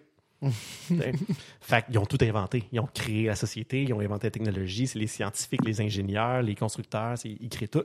Sauf que ça fait des gens qui sont absolument, ils n'ont pas d'émotion. Ils sont juste, ils focus juste sur une chose pour oublier. Fait qu'à ce moment-là, il nous manque tout un côté émotionnel qui amène les Nayan, qui une race avec une empathie poussée à l'extrême où ils sont, ils sont, ils ne sont là que pour aider les autres. Puis s'ils ont personne à aider, ça va les amener au suicide parce qu'ils ils ont comme pas d'échappatoire à leurs émotions. Ils ont besoin d'être un soutien moral pour les autres et qu'ils peuvent pas vivre en solitaire. Fait que toutes les races comme ça se poussent d'un côté à l'autre puis créent une espèce de diaspora étrange de créatures qui ressemblent absolument pas à des humains. là. Ben, Qui, qui sont comme toute une version Facette, éclatée de ce que c'est un humain. Exactement. Euh, Puis tout, tout est toujours poussé à l'extrême. là. Déjà, là, ça, c'était un frein au début là, pour moi de- de- d'amener tu sais, ça sur une table de jeu puis de faire une game de Mechanical Dream. C'est qu'il faut que je vous parle d'un jeu. Là, faut vraiment que vous soyez dans le même trip que moi de toutes ces affaires Mhm. bizarres-là puis ces idées-là parce qu'il faut, faut les jouer. Mais vous avez aucun référent visuel dans votre tête. Puis non seulement visuel, juste conceptuel. là. Ben, c'est ça. Ben, le, le Nayan, mais ils sont comme bleus, ils ont des grands yeux, une espèce de dreads tentaculaires sur la tête. Mais il y a quelques images dans le livre, mais même ça, c'est pas, pas clair. sais. Euh, puis ça, ça venait être un frein peut-être à un moment donné d'avoir le, les artworks qui supportent toute cette bébite-là.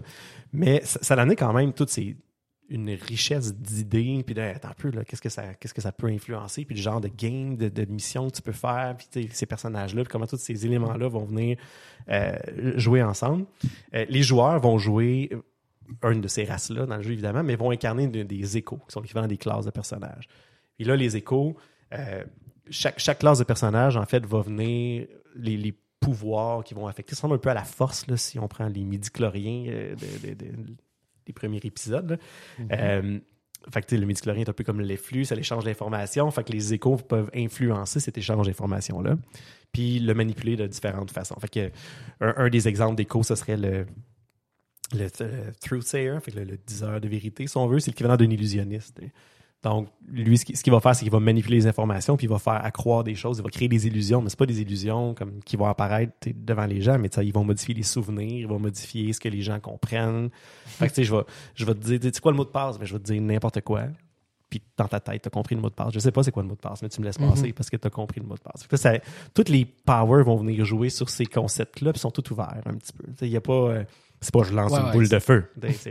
Tu peux influencer l'autre à faire quelque chose. Puis C'est- comme la force avant que le monde décide que c'était une Bible avec des powers. genre. Exactement. C'était très, très open-ended, c'était pour être interprété. Fait on est plus dans, dans, dans l'ouverture comme ça, mais, mais tout le temps sur des concepts un peu, euh, le War Engine qui est clairement le guerrier, c'est le- l'engin de guerre.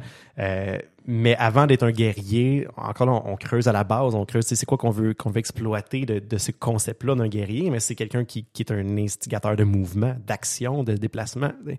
Fait que le War Engine, c'est pas nécessairement un berserker, ça peut être aussi un politicien puis qui va soulever les foules juste avec un discours parce qu'il est pas il pousse à l'action en fait les foules vont, se- vont faire des manifestations tout ça On a, Euh, on a un extrait.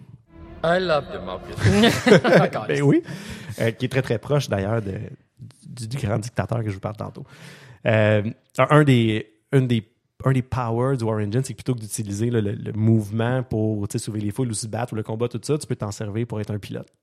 Fait que Le peut aussi être un pilote de véhicule. Fait peut, tu peux faire partir un char à distance.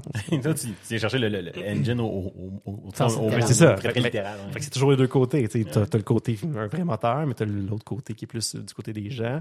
Euh, L'ingénieur, qui est une des classes géniales, là, euh, où littéralement au début, tu peux tu comprends les rouages d'une machine, tu peux réparer des machines. Euh, plus tu deviens, plus tu gagnes en puissance, à un moment donné, tu peux comprendre les gens, les rouages des gens. Fait tu peux créer des mécanismes chez les. Fait que, par exemple, sans rentrer dans les détails, là, il y a une, euh, une, notion de stress là, puis de, dommages psychiques un peu dans, le jeu que tu peux avoir.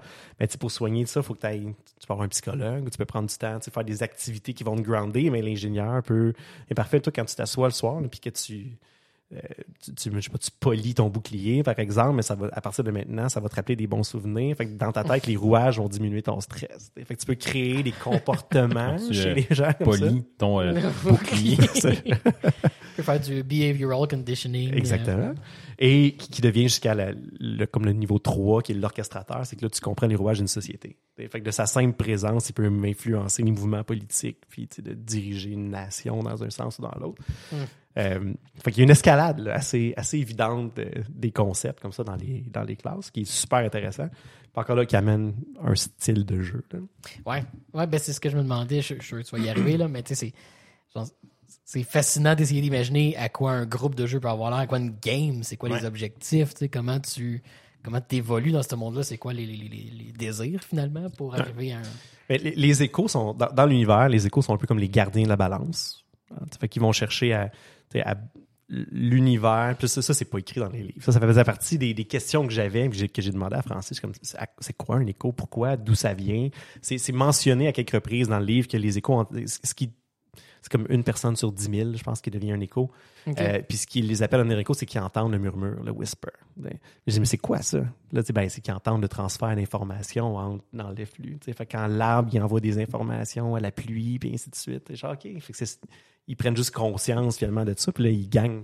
Ils, ils vont, ils vont apprendre à, à manipuler ces, ces- ces- ces informations-là pour sais, la manifester. puis que l'idée, c'est qu'ils qu'ils établissent une espèce de balance Mhm. entre, entre les deux, puis que tout le monde puisse cohabiter ensemble pour toujours favoriser la- cet échange d'informations-là.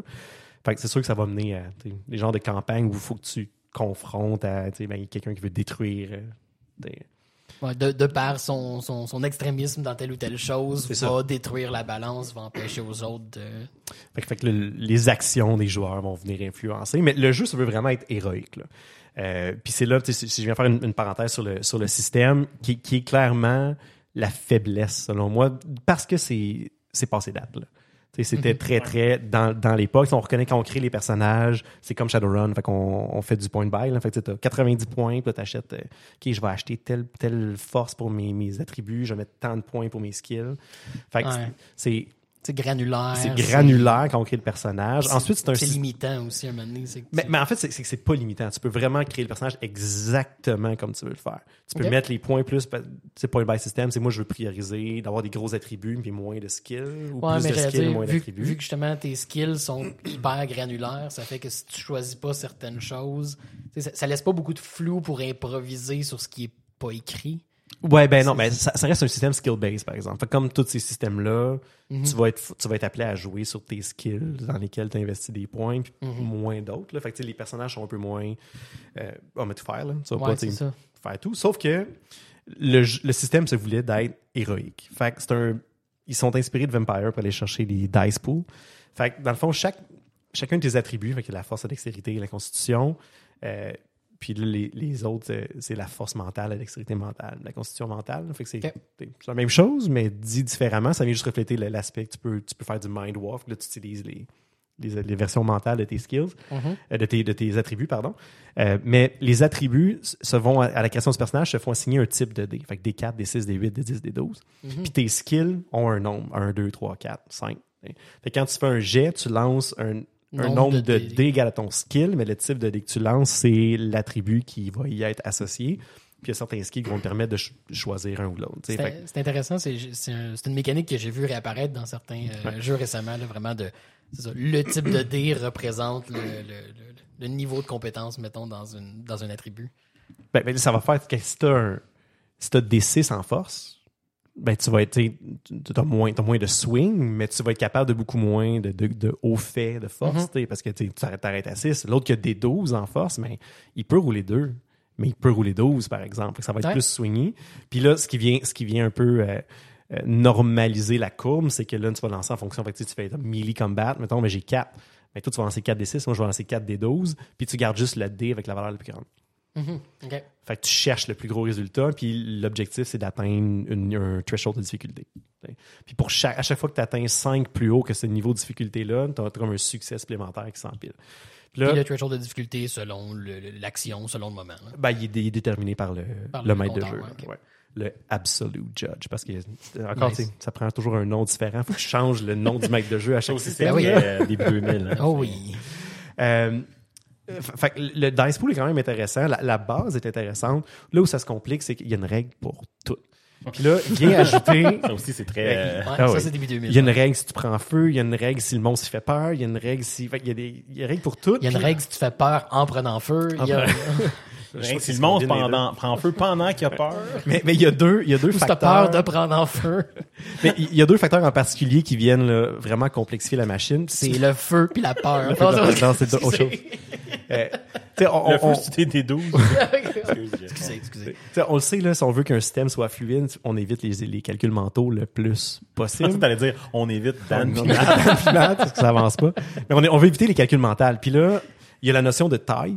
Fait que tu vas toujours ajouter la différence de taille que tu as à ton, à ton plus gros résultat pour voir, tu sais, pour continuer. Fait que, tu sais, mettons, euh, quelqu'un qui a une taille de 8 puis qui se bat contre quelqu'un qui a une taille de 5, il y a tout le temps 3 de plus. Fait que je vais toujours avoir 3 de plus que toi sur mes, sur mes Ouais. dés parce que je suis plus gros, fait que mes attaques vont être plus fortes. Puis là, c'est intéressant quand tu rencontres un monstre de 34 étages de haut. Lui, sa, sa, sa taille, c'est 53, puis toi, ta taille, c'est 6. Tu meurs, tu il va, Ouais, il va t'éclater, fait que tu peux Ouais, pas. ben, encore une fois, les, chiffres représentent bien la situation que tu c'est impossible pour toi de le blesser. Exactement. Sauf que Sauf que c'est un jeu où t'es censé être héroïque. Fait que c'est des héros qui deviennent plus grands que nature, qui vont avoir une renommée, tout ça. Fait qu'en en fonction de ton, ton espèce de courbe de puissance, d'évolution dans, dans ton pouvoir d'écho, en fonction de ta renommée, à quel point est-ce que tu as fait des faits d'armes que tout le monde te connaît, mais ton, ton niveau, ton facteur de réalité peut, va augmenter. Fait ça- ça- c'est ça? ça, ça, la- ça l'amène l'idée où euh, quelqu'un de totalement tu sais, inconnu, qui est un petit ouvrier, qui travaille dans sa shop dans son coin, puis qui parle pas à personne, il a presque pas, il est, il est pas réel, donc il est pas une menace, il est pas, il représente rien dans le dans le grand scheme of things. Euh, tandis que le général reconnu qui a sauvé la, la ville puis tout ça, puis que tout le monde connaît, il, il est vraiment plus présent, fait qu'il y a plus d'influence sur le, le monde. c'est le plot armor. C'est la comme plot mécanique, armor là. mécanique. Ah ouais, hein. Fait que ça aussi, tu fais la différence entre les deux, puis tu viens l'ajouter à ton jet. Fait que ce qui, ce qui va faire en sorte que le monstre de 34 étages de haut, qui arrive avec, un, mettons, son plus 48 à son jet contre toi, mais si toi, ton niveau de réalité, il, il vient que tu l'accotes à plus 48 aussi, fait que tu mesures 6 pieds, il mesure 95 pieds, mais vous êtes à force égale. T'sais. Fait que ça amène cette idée-là où de, le, le jeu est héroïque. là. Tu peux faire des, des actes, puis vraiment incroyables, puis être plus grand que nature. Euh, c'est juste beaucoup de calcul mental. Ouais. Puis c'est action après action, tour après tour. À toutes les fois que tu fais quelque chose, il faut que tu modifies tes, tes jets, Ouais. puis tout ça. Puis là, quand tu viens faire des jets contestés, parce que les, tous les, Mhm. les systèmes de combat, c'est pas contre une classe d'armure, c'est contesté. Fait que le monstre, il, il- il va rouler sa défense, toi, tu vas rouler ton attaque. Puis là, c'est le plus haut des deux qui va gagner. Fait que là, les deux, vous êtes en train de faire des additions puis des soustractions.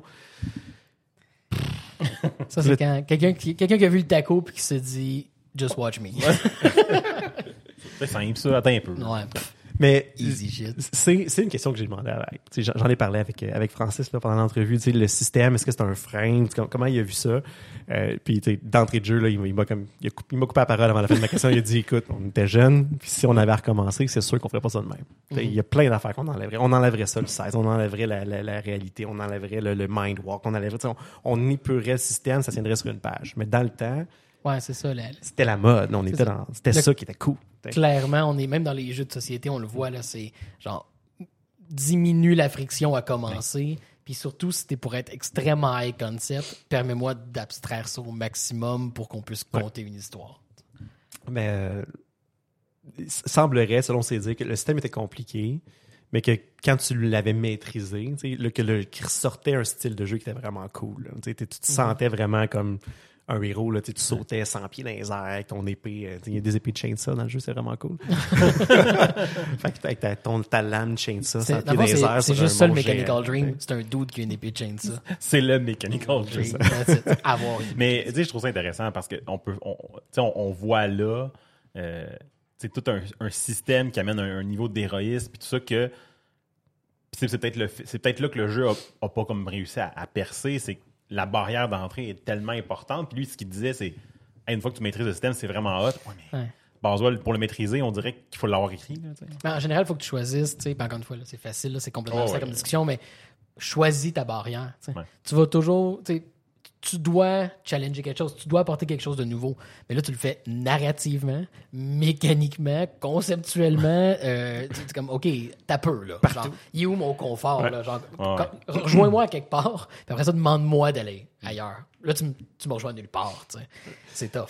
C'est c'est ce que Francis m'expliquait, c'est ont c'était encore pire que ça quand ils l'écrivaient. Puis là, quand ils se sont rendus compte, là, ils ont commencé à regarder les coûts d'impression, tout ça, puis ils ont dit OK, ça, tu sais, il va falloir tu sais, vendre le livre 150 pièces là, tu sais, si on veut faire si on veut mettre tout ça, fait, tu sais, de- pour arriver avec En un, 2001. un page number, j'ai pas regardé euh, combien de pages. mais, 240 tu sais, pages d'un bar là, pour le liste, les, règles. Ça, je mettons un 500 pages, tu sais, c'est quand même déjà gros. Fait que là, eux, ils ont un côté monétaire qu'est-ce qu'ils sont capables de livrer? Fait qu'ils ont dû couper beaucoup dans, tu sais, puis choisir qu'est-ce qu'ils mettaient dans la version commerciale, ce qui a donné le livre qu'on a eu en 2001. Euh, mais il dit, mais tu sais, si on avait à le refaire, ce serait encore beaucoup plus épuré, simplifié. Il y avait un plan de commercialisation, fait que dans, dans les, dans toutes les expansions, il y a des, il y a des chapitres de lore, juste du texte qui raconte, puis à travers ça, tu vois l'histoire avancer, euh, dont un des personnages, puis euh, si tu veux remettre ton drop d'empereur encore, Dan, tu sais, le Droliat Estola qui est dans, dans l'univers, c'est le, il, se fait appeler The Core himself. The, the Core, c'est comme le gouvernement. Puis le, le Droliat Estola qui s'appelle The Core himself, c'est lui le gouvernement, c'est lui euh, qui est comme I love democracy. aucune I démocratie dans love the ça. republic. Et mais cette idée-là, c'était que, que Francis jamais avait, c'est-à-dire le dictateur, mais qui est pas qui est pas un, un- un méchant, puis qui le dictateur réussit, tu sais, la Ouais. dictature fonctionnelle, efficace. Fait que dans le fond, il a mis un système en place qui, qui fait que les gens survivent, parce que tu sais la fameuse orpée là, que tu dois manger une fois par semaine, mais ça devient toute ta vie tourne autour de ça. Fait que les gens travaillent pour faire fonctionner le système, puis leur paye, mais c'est leur orpée de la semaine. Fait que tu sais, travaille, puis tu vas vivre garanti. Puis si tu as des enfants, mais tes enfants vont être nourris. Fait que, tout, tout est monté, puis le, le système gouvernemental est comme vraiment décrit précisément. Au point que Ouais. Il a fallu que je le lise plusieurs fois pour comprendre. Puis je comme, on dit, c'est donc bien poussé, c'est c'est-tu nécessaire à, à jouer au jeu? Ouais, de- ben, c'est ça, c'est le- que je maîtrise ça pour être un maître de jeu à Ça, comme, Mechanical OK, Dream? livre de base, qu'est-ce qu'il faut qu'on prenne 30 pages dessus? Le, système, de gouvernement. Ah oui, Comme, c'est- OK. Mais avec différents, tu sais, il y a plein de niveaux. Il y en a qui s'occupent de, tu sais, le côté de plus financier, l'autre Comment, c'est les- ben, la je- recherche je vais justement te demander, là, tu tu sais. pourrais-tu prendre, genre, je pense que tout le monde se pose la question, nos auditeurs, là, euh, comment ça marche, mettons, faire un rapport d'impôt dans Mechanical Dreams? je sais. Ça, c'est page 97 jusqu'à 122. Je, je pense pas que tu fasses de rapport d'impôt avec Dream. Calique. Encore là, c'est c'est peut-être juste parce que c'est pas encore arrivé dans... Ils ont, ils ont dû le couper. c'est c'est ça, la prochaine expansion. Mais euh, ce qui est intéressant, ce qu'il me disait, c'est que le- à force de créer, tu sais, pendant sept ans, de créer du contenu, le mener l'univers prend une espèce de vie. Il y a des règles, tu sais, qui se veut pas dans ta narrative qui sont établies, il y a des choses qui fonctionnent d'une façon. Et dans leur plan d'origine, c'était d'avoir ce dictateur-là, qui est un dictateur fonctionnel, mais de, de que genre dans la phase 3 du jeu, fait que ça serait comme un- la phase qu'ils n'ont jamais pu atteindre, parce que le, le, le, le, le pro- le projet a, a été arrêté. Euh, mais ça a été la chute de, de, de Roland Estolon. Ça fait quelque chose qui le ferait chuter. Puis une, une des raisons, d'un point de vue écriture, qu'ils sont jamais rendus là, c'est qu'ils se sont rendus compte qu'ils pouvaient pas le faire chuter. Tout- Ouais. Il avait tellement construit un monstre que c'est comme, ben, c'est fini, il est là. Je pensais que Fait c'était là les rapports d'impôts. fait que le, le personnage, c'est, la, bureaucratie qui a eu. euh, qui sait, mais le, le personnage a comme pris une, une vie en, en soi, puis est devenu plus grand que, que les auteurs, finalement. Fait qu'ils ont été obligés de, de faire avec. C'est ça. La dictature est éternelle dans Make Dream. Euh, Hey, hein? Fait que moi, je me suis beaucoup intéressé, puis c'était c'était un peu la, la prémisse de, de l'entrevue derrière ça. C'est, je veux savoir, c'était quoi lancer un projet comme ça il y a 20 ans? Parce qu'aujourd'hui, on en voit plein. Là. Fait que des, Mhm. projets- des, des jeux de rôle indie, des jeux de société, des, jeux- des- des- il y en a les, les à la coûts de, pelletée. les coûts de self-publishing sont pratiquement rien. Ben, c'est, c'est que c'est du print on demand, fait que tu peux faire sortir un livre Ouais. au besoin. Fait que oui, tu le vends un peu plus cher, mais c'est des peanuts. Là, tu sais, sortir un livre euh, hardcover de 500 pages, c'est, c'est, c'est à la portée de tous, mettons, si tu as tes, tes fichiers de prête. Là, y a pas, euh, les outils sont accessibles. Bref, c'est, quelque chose que Mais- tout le monde peut faire. Là. Puis c'était maintenant, mais dans le Ouais, temps, il n'y avait, ben oui, avait ben pas oui. ça. Puis c'est, c'est ce qui était les défis. Là, ce qu'il me disait, c'est que l'im- l'impression était pas digitale. Les, les, les petits tirages, ça coûtait extrêmement cher. C'était encore des presses là, à rouleau Ouais. puis tout ça. Euh, c'est les balbutiements de l'Internet. Fait sais, c'était, littéralement le bouche à oreille. Là. C'était pas, il y avait pas il y avait des forums, il y avait quelques, quelques sites internet qui pouvaient aller, mais il n'y avait pas Kickstarter, il n'y avait pas Twitter, et ainsi de suite. Que c'était un gros, gros travail de terrain de la part des deux gars. Euh, puis c'est vraiment, j'ai demandé, est-ce que c'est un, c'était un trip de fan de jeux de rôle ou c'est un trip d'investisseur, de, de- d'entrepreneur, pardon. sais. Euh, puis il me dit c'est vraiment les deux. C'est des gars qui ont ils ont organisé leur propre GN là, quand, ils étaient ados. Puis, tu sais, ben, des gros GN. Puis, ils faisaient des des- levées de fonds, ils cherchaient des, des investissements pour, avoir des grosses affaires. Fait que c'était pas, c'était même pas leur premier projet. Mhm. Euh, puis, il a, toujours, il a toujours été à son compte, là. Francis, encore aujourd'hui, il y a des business à son compte qui roulent. Euh, fait que c'était juste- c'était comme facile, c'était un intérêt qu'il y avait. La, la facilité aussi de t'as 20 ans, t'as aucun, aucun attachement, rien. Fait que, go, on le fait, puis on se lance, pourquoi pas. Euh, gros travail de terrain, euh, recherche de financement, recherche d'investissement, beaucoup de réseautage avec les distributeurs, avec les, forums, tout ça. Euh, présence annuelle au Gen Con pendant tout le temps que, Steam Logic, la, la compagnie d'édition qu'ils ont créée pour le jeu, euh, a roulé. Ça a quand même mené un, succès qu'on n'a pas vu au Québec parce que le jeu était puis il, il dit lui-même probablement parce que le jeu était seulement en anglais Euh, mais gros succès en France en Allemagne en Australie en Angleterre Parce que le jeu était juste en anglais, donc ça a beaucoup levé en France. Dans Mais- pays qui parlent pas plus. Ouais, ouais, Ça. ouais. mais au Québec Mhm. absolument pas Euh, puis ça a pendant un 5 ans là, tu sais où c'est- ça, Ils ont vendu ça a un été parlé puis ça a été Jeff ça- acheté. je sais pas ben en fait ils ont, ils ont fait un tirage de 2000 copies les 2000 copies ont été euh, ont été vendues T'en as combien Euh, là-dessus? J'en ai une T'avais, Mais- Te rappelles-tu, t'avais acheté ça où dans le temps? Comment t'avais. Euh, Mis la main sur là-dessus? Internet, sur le site web de Steam Logic, Mhm. t'sais, avec la carte de crédit. Je n'avais même pas de carte de crédit encore, fait que la carte de crédit de mes parents, genre. euh, Avec ou sans leur accord? Ouais, avec l'accord. Euh, mais aujourd'hui, j'ai regardé pendant. Quand je les avais sortis là, pour les lire pendant le confinement, euh, il y en avait une copie sur eBay qui se vendait genre 450$. piastres. Fait que, tu sais, c'est rendu un, objet de collection pour, pour ceux qui, connaissent ça. Euh, avec le recul, Francis estimait que le projet aurait été probablement viable il serait arrivé trois ans plus tard ou s'il aurait été capable de le faire vivre trois ans de plus. Là, vu, et, ils sont arrivés trois ans après le, la réduction des coûts, les impressions digitales, tout ça. Sais, les, les coûts auraient vraiment diminué, ça aurait été plus, il aurait été capable vraiment de le maintenir. Euh, parce que leur idée, c'est pas juste de lancer le jeu, mais avec Steam Logic, il, il, il avait créé une maison d'édition pour produire d'autres d'autres livres comme ça. Euh, ce qui a répondu à la question par de Tribe 8 là, qu'on avait Ouais. qu'on se demandait l'autre jour. Euh, On en a-tu parlé sur le pod? On n'a pas parlé sur le pod. C'est 100% mais, hors pod? mais quand toi, tu as mis la main sur le livre en anglais, right? Le livre Oui. ça? Mais dans le fond, Steam Logic a publié la version française au Québec de Tribe 8. Fait que la traduction en français est publiée par Steam Logic, mais le, jeu Tribe 8 est publié en anglais par un autre. Par euh, euh, Dreambot 9. Dream Bot, c'est ça. Ouais. Euh, fait Wow. il y, avait vraiment comme un, un- un projet de maison d'édition, tout ça, bon, qui n'a pas fonctionné là, pour les coûts, tout ça. c'était aussi l'engouement a shifté. Ce qui m'expliquait, sont arrivés en même temps, c'était World of Warcraft, c'était Diablo 2, c'était toutes ces choses-là qui ont donné le- Mhm. la, la place sur le, la petite tribune Internet qui était disponible a été en- pris par autre chose.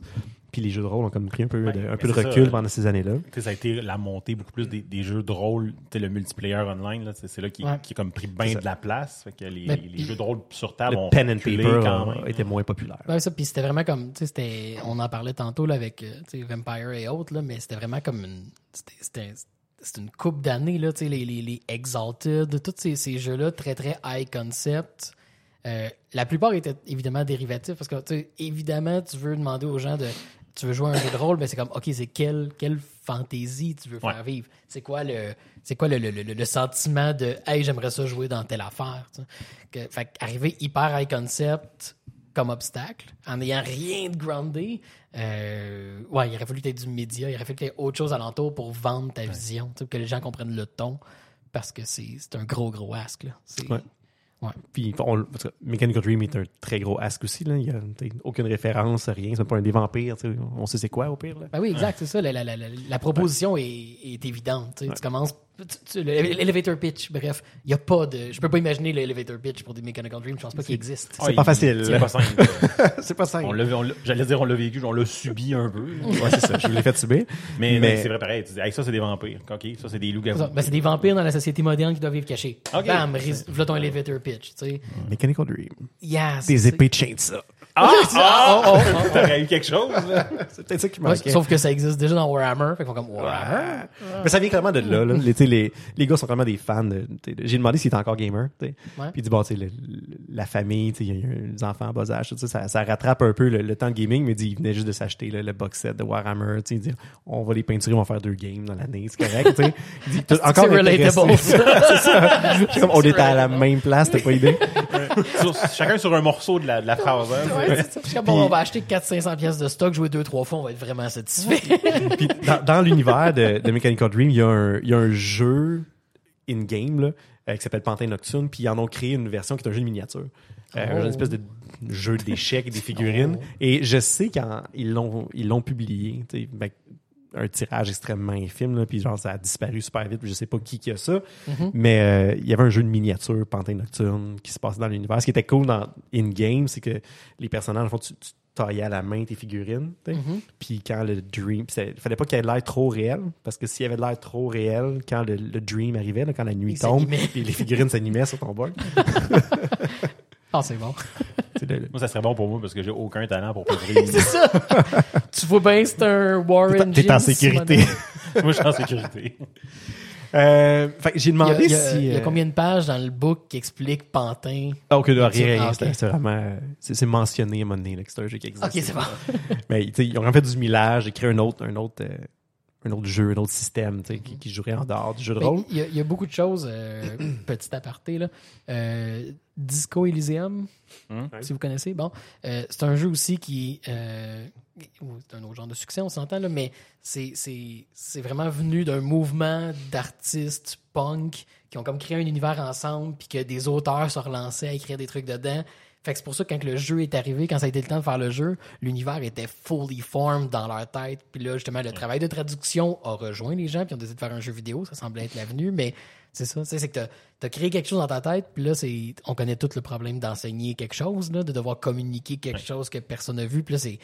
euh, ça va être aussi beau que tu voudras, là. T'as, le monde à faire, là, littéralement. Ah ouais, là. mais, mais, mais c'est le défi. C'est surtout, surtout dans le, le jeu de rôle, pen and paper, là, de, de table, là, euh, tu sais, de tous les livres que, que, que je lis, puis que, que, que je collectionne, c'est tout le temps ça le défi d'amener. Il y a plein de systèmes, il va y avoir plein de mécaniques, il va y avoir plein de concepts cool, mais dans des univers souvent pas très profonds, puis qui vont, ils vont se résumer à, ben, tu sais, voilà 3-4 tables random, fais un X-Crowd, puis joue.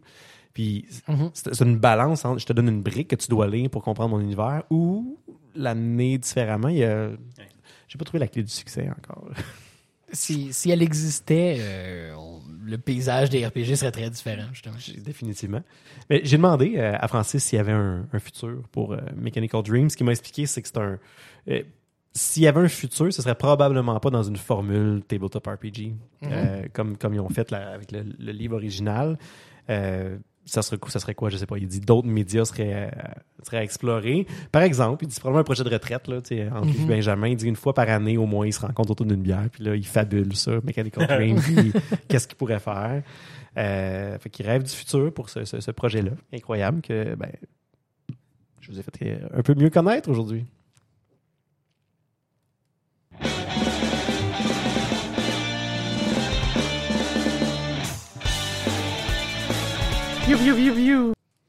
Ouais, moi aussi, très très high concept. Vous allez voir mon sujet.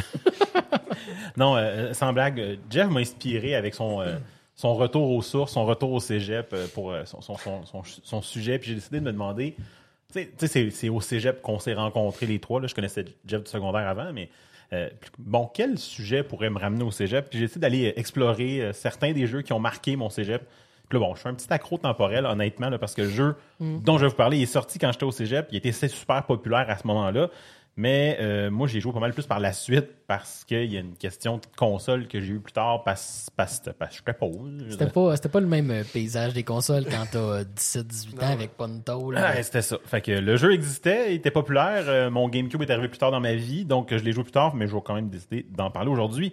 Euh, parce que j'ai vu des gens y jouer à cette époque-là, puis euh, j'avais un petit, euh, un, petit, un petit étoile dans les yeux en disant euh, quand je vais avoir une console, m'en voir ça, c'est ce qui est arrivé. Donc je vous parle ici, je fais un retour dans le passé sur le premier Animal Crossing. Donc, Yes. euh, est-ce que j'ai vraiment fait, besoin de faire une grande présentation du jeu? Je, je penserais pas. Fait que je vais plus y, y aller sur un petit survol de ce que le jeu a été pour son époque. Puis vous, vous, vous me contredirez si, euh, si je suis dans le champ, parce que c'est pas simple de trouver de l'information sur Animal Crossing. Parce que quand on cherche ces deux mots-là, là, qui sont le nom du jeu, là, techniquement, il y a population growing, mais personne n'utilise jamais. Ouais, puis là, il y a euh, des traverses de serre. Ben, c'est ça, euh, euh, D'autres affaires. Mais non, c'est. Habituellement, ouais. Oui. Mais c'est beaucoup d'informations sur les, les, les, tu sais, Les les- plus récentes itérations éditions, plus ouais. récentes qui sont ben, plus populaires aussi, là, parce que le jeu a été quand même peu populaire à l'époque, même s'il était un des jeux les plus vendus sur la console, mais c'était pas une console qui a beaucoup marché non plus euh, à son époque. là. Donc, euh, pas simple, mais j'essaie quand même de retrouver euh, de l'information intéressante à partager.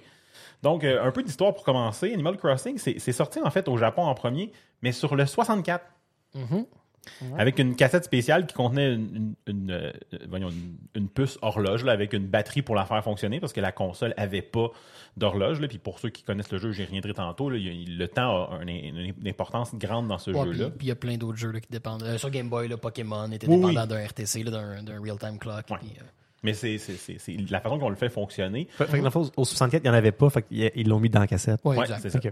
Euh, ouais. Puis bon, ben, comme Mathieu dit aussi. Comme, comme au Game Boy avec euh, Pokémon, c'est la même chose. Ouais. C'est vrai, j'ai- j'ai pas beaucoup joué à ces, ces jeux de Pokémon qui avaient une, euh, une horloge dedans.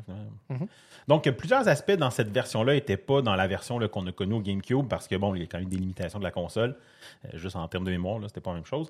Mais euh, c'est quand même une version qui a, qui a été euh, bonifiée puis euh, ressortie sur le GameCube au Japon en premier, puis ensuite ressortie en- aux États-Unis pour être finalement ressortie au Japon avec les nouvelles bonifications des États-Unis. Bref. Pour les Japonais, il y a comme trois versions du même jeu, finalement, avec des, des modifications mineures. Donc, on, on s'en va en septembre 2002, en Amérique du Nord, le jeu débarque. Les joueurs découvrent un concept d'un monde persistant sur console, sur un jeu single player, ce qui est relativement rare, même encore à notre époque, là, à part quand tu prends des. Genre, il y a, y des, euh, il y a des mods de Neverwinter Nights, semblerait-il, qui fonctionnent là-dessus, là, puis d'autres RPG de ce genre-là. Mais sinon, le concept d'un monde persistant, donc d'un monde qui avec des gros guillemets, là, continue d'exister quand tu fermes ta console. Ah, Euh, ça, ça- ça filait carrément comme de la magie là, à Ah ce oui. moment-là. là. Tu, sais, tu- pouvais comme déconstruire techniquement tout comment ça fonctionnait. Ça filait quand même comme de la magie. là. Oui, puis tu prends pas le temps d'y penser parce que t'es pas un geek comme nous autres. C'est comme, hey man, je repars le jeu, puis il a continué de jouer pendant qu'il était fermé. Ouais, ou ah, je peux pas aller au magasin parce qu'il est fermé à cette heure-là. Ouais, ça, c'est fréquent dans ce petit jeu-là. Ouais. Mais, euh, mais voilà, donc euh, j'ai- quand même essayé de trouver est-ce qu'il y en avait d'autres des jeux de ce style-là avec un monde persistant, là, puis assez peu trouvé, à part dans toute la, la veine des MMO puis des, des- des trucs en ligne, là où on comprend que le monde continue d'exister parce que il, il tourne pas autour de toi finalement. Mais dans un univers qui tourne autour de toi, là, puis dans ce monde-là, Ouais. c'est clairement ça. là. Là. Euh, ben, c'était quand même quelque chose de nouveau. Euh, donc, euh, quand on cherche des articles qui parlent de monde persistant, c'est à peu près tout le temps le seul exemple qu'ils donnent quand on parle de monde persistant en single player. Fait on va leur donner la palme. Là. Ouais, ben, à, à sa version la plus simple, ça reste un exemple de simulation autonome. là. Ouais. Euh, parce que si tu t'abandonnes le monde pendant un certain temps, le, le- le monde continue d'exister. Débattez comment vous voulez définir exactement ce qu'il en est, mais une simulation va avoir lieu des choses qui se sont passées pendant l'absence du joueur. Puis de ce que j'ai cru comprendre, c'est que c'est à cette époque-là que ça pouvait commencer à exister parce que ben, ça prenait quand même une certaine puissance de calcul pour faire. Parce que bon, l'idée étant que quand tu rallumes la console, il, il va comme simuler le temps qui a passé pour Exact. sortir ton monde là, après le. Le- le- le- on- Le délai. L'habituel temps de quelques jours d'arrêt de- quand tu joues normalement, on y reviendra. Exact. Puis là, chaque, chaque entité doit être considérée. chaque arbre doit être affecté par le passage du temps. Chaque, chaque maison, chaque toile d'araignée. chaque parcelle de terrain dans Animal Exact. Crossing, honnêtement. Donc oui, c'est ça. Le monde rattrape quand on le repart. Puis euh, le temps a aussi un autre impact important. Là, comme on, bon, Mathieu le disait tantôt, il y a un cycle jour-nuit là, qui est basé sur l'horloge de ta console, puis qui fait que les magasins sont ouverts de telle heure à telle heure. Fait que si tu joues euh, à 11h30 en revenant de, de- de- de faire quelque chose, ben OK, tu peux faire certaines affaires, mais tu peux pas aller vendre tes gogos au magasin, puis tu peux pas non plus. euh, il y a plusieurs choses qui peuvent pas être faites. En même temps, ben, ça amène aussi certaines choses qui peuvent pas être faites à d'autres moments. Certains insectes peuvent pas être capturés à d'autres moments que la nuit. Puis il y a aussi un, un cycle des saisons. Donc les, les- les quatre saisons s'y retrouvent avec encore là des variations sur ce qu'on peut y faire. Puis on rajoute aussi l'élément qu'il y a des fêtes à des dates précises. là. Euh, Right. C'est Noël, ben c'est Noël dans le jeu, c'est l'Halloween, les, c'est l'Halloween euh, dans le jeu. les événements hebdomadaires aussi, right? Euh, Ouais, il y avait des trucs, euh, je sais pas si c'était hebdomadaire ou en tout cas, il y avait Ouais. plusieurs trucs là, qui se- le, le Kick des- les Slider était là, Ouais. les vendredis soirs ou je sais pas trop, là, une fois par semaine, bref. Oh, et puis euh, il y avait l'autre Les, les soirées. l'autre qui vend les. Yep. L'autre qui vend les turnips là, pour augmenter encore le, niveau de capitalisme du jeu. Tu achètes des turnips, il faut que tu les revendes en suivant le cours de la bourse des turnips. Puis si tu attends trop longtemps, ils font juste pourrir, tu as tout perdu euh, dans les turnips ou dans Nortel C'est une métaphore, c'est ça, voilà. Donc on retrouvait quelque chose qui était quand même, tu sais, surtout pour le joueur, appelons-le le, le- le joueur casual, là, pas, pas- pas d'au- d'aucune façon. Tu sais, le joueur qui a vécu des MMO à l'époque comprend le concept, mais le joueur qui joue sur sa console, c'est nouveau, là, cette idée-là que le, le- faut que je me mette des timers où hey, c'est dimanche, faut que j'aille vendre mes turnips, sinon demain c'est de la bouillie puis ça vaut plus rien. Tu sais, Il y, a- il y a quelque chose de, de nouveau, de différent, puis le fait que hey, euh, ah, c'est c'est rendu l'hiver dans mon jeu parce que dehors c'est l'hiver, là, si on est dans ici, Sure. aussi. bon, en tout cas, avec une petite variation, là, ça semblerait-il que nos saisons puis celles qui ont été programmées. euh, Ouais, ben là. Une vidéo de, de YouTube que j'ai regardé, il disait euh, sauf euh, genre au Minnesota, puis il y a de la neige au mois de mai, tu sais. Mais bon, fait que c'était un, un- un élément quand même récent, euh, nouveau, puis je pense qu'il a probablement fait un- un- une popularité ou qui a fait comme connaître le jeu. là. On découvre aussi l'importance de développer ses relations sociales avec les autres habitants du monde. Euh, puis il semblerait que c'est l'élément assez central autour euh, duquel le jeu a été développé là, par Katsuya Eguchi, qui est un des deux des créateurs, euh, qui disait que bon, l'histoire semble dire qu'il était loin de sa famille parce qu'il avait été engagé par Nintendo, puis euh, ça, ça l'a amené cette inspiration-là de créer des, des cercles sociaux dans le jeu, euh, avec des petits personnages d'animaux anthropomorphiques cute. Oh, ben il est japonais, là. ben, c'est ça. Mais c'est une des choses qui t'amène à avoir le goût de jouer à chaque jour, parce qu'on va aller voir ce que les villageois ont besoin, on va aller entretenir nos relations en leur parlant, on peut-être leur envoyer une lettre. On va leur demander d'utiliser des surnoms weird pour nous parler. Oui, On euh, va... leur donner, euh, leur, suggérer des, euh, des, des patois à utiliser. C'est parce que- vrai. Puis en se rappelant qu'il faut faire attention à ce qu'on écrit dans la lettre qui va se retrouver, euh, qu'on va envoyer à notre ami dans le jeu, parce qu'ils ont tendance, une tendance assez fâcheuse à les montrer aux autres joueurs. parce que, on pouvait être quatre villageois là, humains là, qui, qui, qui est un genre de multijoueur asynchrone. On peut pas jouer en même temps à cette version-là, mais euh, tu sais, ce qu'on fait quand on joue a un impact sur ce que les autres vont faire après parce qu'on a Un, passé un premier. partagé. Exact. Ouais, ouais, c'est ça. Puis, puis le jeu fait justement exprès de, de renforcer ça au maximum. Donc, justement, s'il te demande d'écrire une lettre puis d'y envoyer, ben ça se peut qu'il va Hey, genre, euh, Dan m'a écrit une lettre, regarde, tu sais. Mais, mais ça va encore plus loin que bon les, les échanges de villageois étaient plus rares à cette époque-là parce qu'il n'y avait pas l'internet, mais elles pouvaient se faire quand même quand tu visitais un ami, tu amenais ta, ta ville sur ta carte mémoire, puis il pouvait y avoir des villageois qui déménagent pendant que tu faisais ça. Euh, ils déménagent avec leurs souvenirs aussi, puis euh, Oh, tu wow. aussi montrer les lettres que tu avais faites. euh, euh, une histoire là, de, de appelons ça une légende urbaine, c'est peut-être vrai, j'ai pas fouillé, là, mais que le, le- jeune avait, avait comme écrit une lettre d'amour au personnage parce qu'il l'aimait vraiment beaucoup, puis il a sacré son camp sur l'île de l'autre, fait qu'il avait le cœur brisé. Puis lui il a décidé, comme il a vu ça, puis il l'a montré à tout le monde à l'école, que le jeune était démoli parce que. Mais c'est ça. Sinon, tu sais, dans un. un- Tu sais, c'est- fallait faire attention parce que. Eux autres, le concept de correspondance privée, il, Moi, j'avais plus comme souvenir de, de leur donner des patois différentes puis de leur faire comme au lieu de dire salut, tu dis bitch! Quelqu'un, qui il est dit, juste comme bitch! C'est magnifique. Fait que euh, voilà, les, les, les villageois te demandent des services, là, puis euh, qui te donnent en, en retour des, des gogos finalement. Ah, là, tout parce que c'est que ça. Là. Avant, ce que j'ai appris de l'amitié dans Animal Crossing, c'est que pour se faire des amis, c'est va chercher des gogos puis va porter des gogos. C'est comme ça que tu vas Ouais. faire des amis. Planter des arbres fruitiers, puis envoie des pommes. Ça, ça- ça- Même j'avais vraiment eu la... quand j'avais joué à ça, c'était après mon cégep en fait. Euh, on, on était en appart, deux couples. Ah ouais. Fait qu'on était quatre personnes dans un appart avec un GameCube dans le milieu. On en avait qui travaillaient de nuit et autres. Il y a toujours quelqu'un qui avait l'opportunité de jouer. Pour vrai, je pense pas que le, le jeu était designé pour un setup plus parfait que ça. C'est magnifique. T'avais toujours, à toute heure du jour, t'avais quelqu'un qui passait faire différentes tâches. C'est puis l'expérience puis- complète. Mais lui, Pour il avait, vrai, vraiment, là. C'est parce que t'avais pas compris que le jeu, si tu l'arrêtais, tu le repartais, il, il, il loadait, il continuait. T'avais pas besoin de on jouer les tout le tenait, temps on les tenait pas jamais. On les tenait jamais. sur des chiffres de 6 heures. Jamais. Mais euh, pe- petit rappel aussi, que j'a- j'avais complètement oublié, c'est que des fois, les villageois ont tendance à faire eux-mêmes des échanges avec du stock dans notre inventaire. Là. Hey, t'as telle affaire dans ton inventaire, schlock, schlock, schlock. Non! Je voulais l'amener au musée! Ouais, les villageois dans la première version étaient un, un peu bitch. Kleptomane. que- euh, kleptomane. C'était pas des bonnes personnes, finalement, là, honnêtement. Là, ouais. Pas très courtois non plus. Ouais. C'est-tu le Ouais, début il- aussi de. Il est pas très courtois. Il, nous a- il y en a un, j'ai parlé, il m'appelait tout le temps bitch. C'était-tu le début aussi de, de jouer avec l'horloge de ta console pour. euh, oh, que oui. Ben, j'imagine que comme c'était un des premiers jeux qui, en- qui s'en servait, ça devait être une des premières fois. Fait que oui, là. C'est pas un des premiers jeux, c'est qu'il l'enforçait de façon assez violente, là. Genre, il... Ah ouais, c'est. Hey, si tu veux les affaires que t'as comme dépassé l'été, t'as pas pogné la débite, reculer, faut ouais. t'attendre l'été prochain ou tu gosses avec ton horloge de console. Là, mais, mais le jeu était aware, bien sûr, Ben oui. de l'horloge de la console. En fait, il- si tu reculais, il te pognait. Ouais. Si t'avançais, il fallait juste jamais que tu recules, right? Mais tu reculais, il y a un personnage que sa fonction entière, c'est de te dire non, non, non, je t'ai vu, genre. C'est Monsieur, Ah ouais, monsieur Resetti. Ah, il faisait aussi sur Fait, l'horloge? fait qu'il se rappelle. Ok, je savais Il, il prenait le fond, il savait tout le temps le temps qu'il avait vu. Fait que voilà. Ben oui, ok. tu sais, c'est un- c'est un watermark, là. Ouais, Donc, ouais. t'as Ta pris la date hauteur, est- fait que si tu recules, est ben, il- antérieure Il me semble que que Monsieur je- me trompe peut-être, il me Je- semble que c'était. Resetti aussi qui, qui te flaguait quand tu tu peux dans le futur, mais tu peux pas reculer. Mais Monsieur Bissetti, là, pour, pour, je voulais en parler Ouais, un c'est peu, c'est le concept du voyage dans le temps dans la vraie vie, c'est que tu peux voyager dans le temps, c'est juste dans une direction puis Ouais. en temps réel. Euh, voilà. Mais dans celui-là, le temps est réel et pas nécessaire, mais c'est pour ça que certaines personnes ont un GameCube qui est en 2047. Là, tu sais, c'est- Euh, Monsieur Bissetti, pour, pour ceux qui ont pas joué, c'était un personnage aussi, quand on parlait des personnages pas courtois, là, lui était là pour... euh, il y avait une raison technique d'exister. là, tu sais, C'est traumatiser les enfants. Voilà, traumatiser les enfants, c'est la Ouais. raison technique. Euh, non, mais en, en fait, comme au GameCube, il n'y avait pas d'autosave, là, comme dans les jeux récents. Fait à la fin de chaque partie, il faut que tu sauvegardes ce que tu as fait pour que le monde persistant le reste, là, parce que si tu le sauvegardes pas, il Mhm. s'en rappelle pas la fois d'après.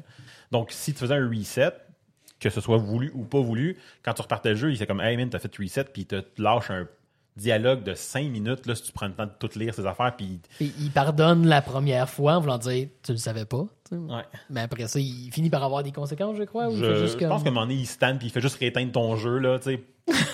Fait, fait qu'il te punit d'avoir perdu ta progression.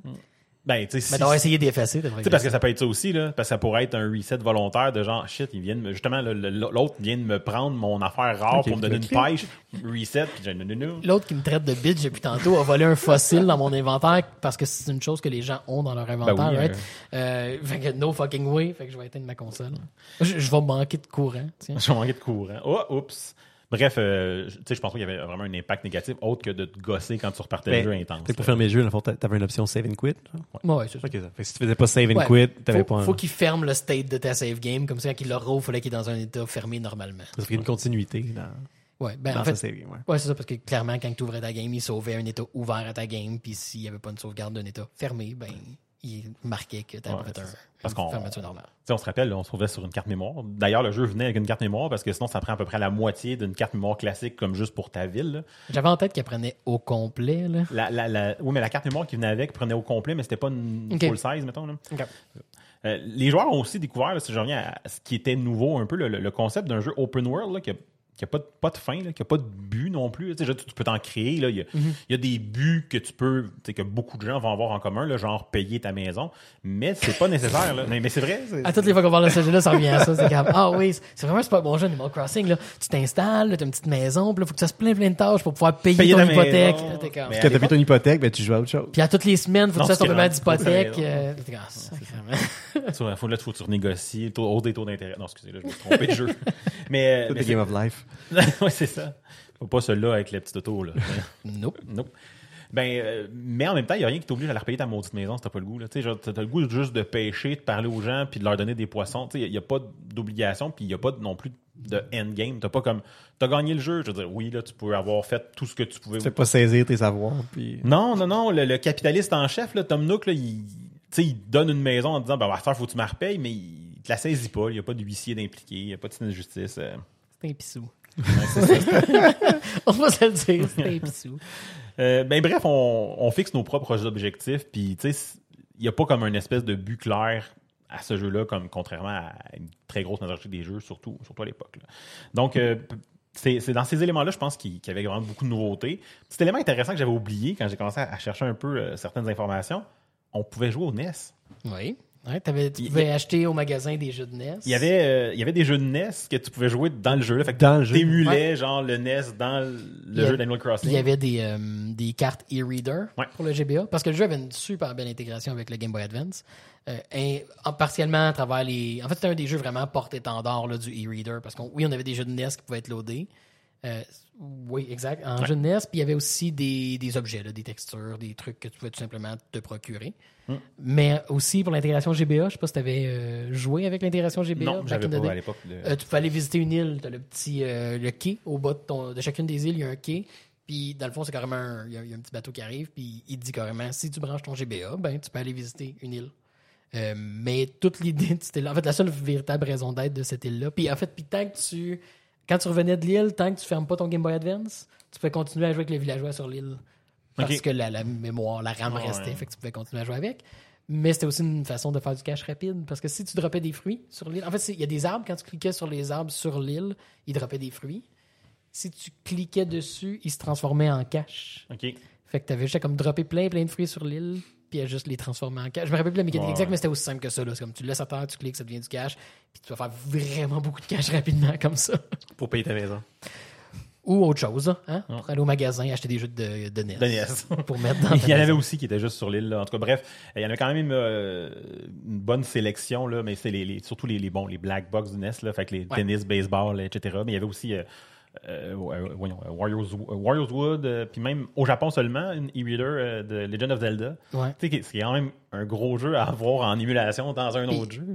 Puis la façon que le- les cartes et readers fonctionnaient, on s'entend que c'est assez simple. C'est un, un scanner de code barre que tu swipais la carte. Donc, il y a plusieurs jeux qui avaient plusieurs cartes parce que la quantité de bits d'informations que tu pouvais contenir sur un code barre est assez limitée. Là. Fait que tu tourné une couple de fois ta fucking carte pour loader un Zelda. J'ai aucune idée comment Zelda pouvait prendre de place. Là. Ça devait être significatif.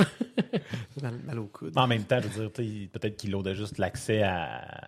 Euh, dans le cas du- de- de- des jeux sur Animal Crossing, tu as raison. Ouais. Parce que je sais qu'il Le existait... jeu était hébergé, dans le fond, dans Exact. le- dans ouais, le jeu. mais, il existait des jeux e-reader directement e-reader. Ok. Tu sais, Il y avait des, mettons, Excitebike, tu pouvais l'acheter en paquet e-reader, puis tu le scannais, puis tu jouais. Mais à chaque fois que tu veux jouer, il faut que tu le loads en mémoire avec le fucking software de la e-reader. Il le garde Ah, en hey, mémoire. c'est- old school, pareil. là. Vraiment. Ouais. Ah, ben, Mais, euh, euh, tu sais, c'était quand même hot d'avoir le concept d'émulation à l'intérieur du jeu. Là. Ben oui, ben oui, c'est ça. Mais exact, mais il, existe un, un répertoire là, de tous les, les codes de mémoire des différents objets. Puis là, le monde hack des save games pour débarrer. Puis si je me trompe pas, il y a des jeux qui sont dans la mémoire puis qui sont pas accessibles. Si je me trompe pas. Est-ce qu'aujourd'hui, tu pourrais programmer Oh oui, un tu peux la lecteur? hacker. Le, puis- le monde hack les mémoires pour aller les chercher. Ouais, c'est ça, c'est il y a- ça. il y a- toute cette notion-là, je sais pas jusqu'où qu'elle va, est-ce que tu peux les jouer, c'est quoi la limite, mais euh, c'est- c'est ré- c'est très très bien répertorié là, le contenu des, des save games et de la mémoire de Animal Crossing. Mais C'est bon, cool. je voulais quand même pas faire une review complète, là, parce que c'est un. Mais, mais je voulais revenir sur un jeu dans lequel j'ai passé euh, vraiment, mais vraiment beaucoup de temps. Là. Euh, fait que j'ai eu envie de revisiter ma première ville. On... Fait que. euh, on- ça c'est malheureux. Ça faisait combien de jours? Ben, j'ai encore mon GameCube. Je me suis dit, je vais brancher mon GameCube pour me rendre compte que ouais, c'est pas juste un fil euh, trois couleurs, ça va être épouvantable. Fait que j'ai décidé de plutôt utiliser euh, ma Wii. Sure. Parce que j'ai une Wii euh, euh, assez ancienne pour qu'on puisse jouer aux affaires de GameCube. Ouais. Puis J'ai encore la carte mémoire de, de tout ça. Fait que j'ai, go, on installe ça dans ma Wii avec mes fils euh, cinq couleurs. Là, j'oublie le Les nom. components, Ouais, ouais. Voilà. Puis là, ben, j'arrive, puis déjà en partant, il y a un petit. euh,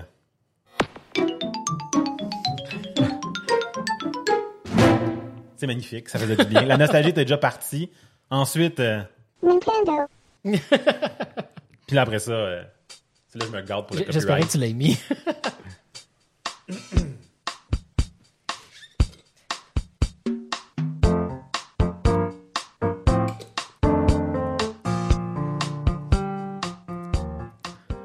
Ça, Nostalgie gratuite. est gratuit, ben gratuit, en tout cas. Nostalgie avec un euh, copyright strike. Là. Nostalgie avec euh, démonétisation. Euh, voilà. Fait que là, je fais comme. Voyons, ça me dit rien, ce nom de ville-là. Oh. Pas, pas ma ville, ça. C'est pas, mon nom, ce bonhomme-là. Ben, bâtard, ma ville avait été effacée. Qui, qui est le coupable? Ben, c'est ça, j'ai un C'est flash. quoi le nom du personnage? Là? Non, non, on Hein? sait c'est qui. Il n'y a pas de. y a pas de puis Ok. possiblement qui nous écoute parce qu'il m'a dit qu'il avait redécouvert que le podcast est parti. Fait que shout out à Guipi. Ah ben. Quand euh, il a été mon coloc pendant un temps, moi je me rappelle, donné, il, bon, il a déménagé, habité avec sa blonde, puis euh, j'ai eu une Wii pas longtemps après. Fait que je pense que j'avais prêté le GameCube. Tu, euh, tu sais-tu où ce qu'il habite présentement? hein? Tout à fait. On sait où là, c'est habite. La Ok. semaine passée. Ok. Euh, non, mais euh, je- probablement qu'il me l'avait demandé ou qu'il a fait l'erreur de- d'enregistrer sans le savoir par-dessus. Ma ville a été effacée. À cette époque-là, je m'en suis torché un peu. Maintenant, ça me fait un peu de peine. mais, Ça mais me bon. fait un peu de peine? Mais bon, euh, tant pis. Hein, j'ai décidé de visiter sa ville à lui parce que bon, tant qu'à être là, tu c'est pas comme si un ou deux ans de différence allait faire une grosse. pu euh, voir des lettres qu'il avait écrites déjà? Ah, je les ai pas regardées, j'aurais pu.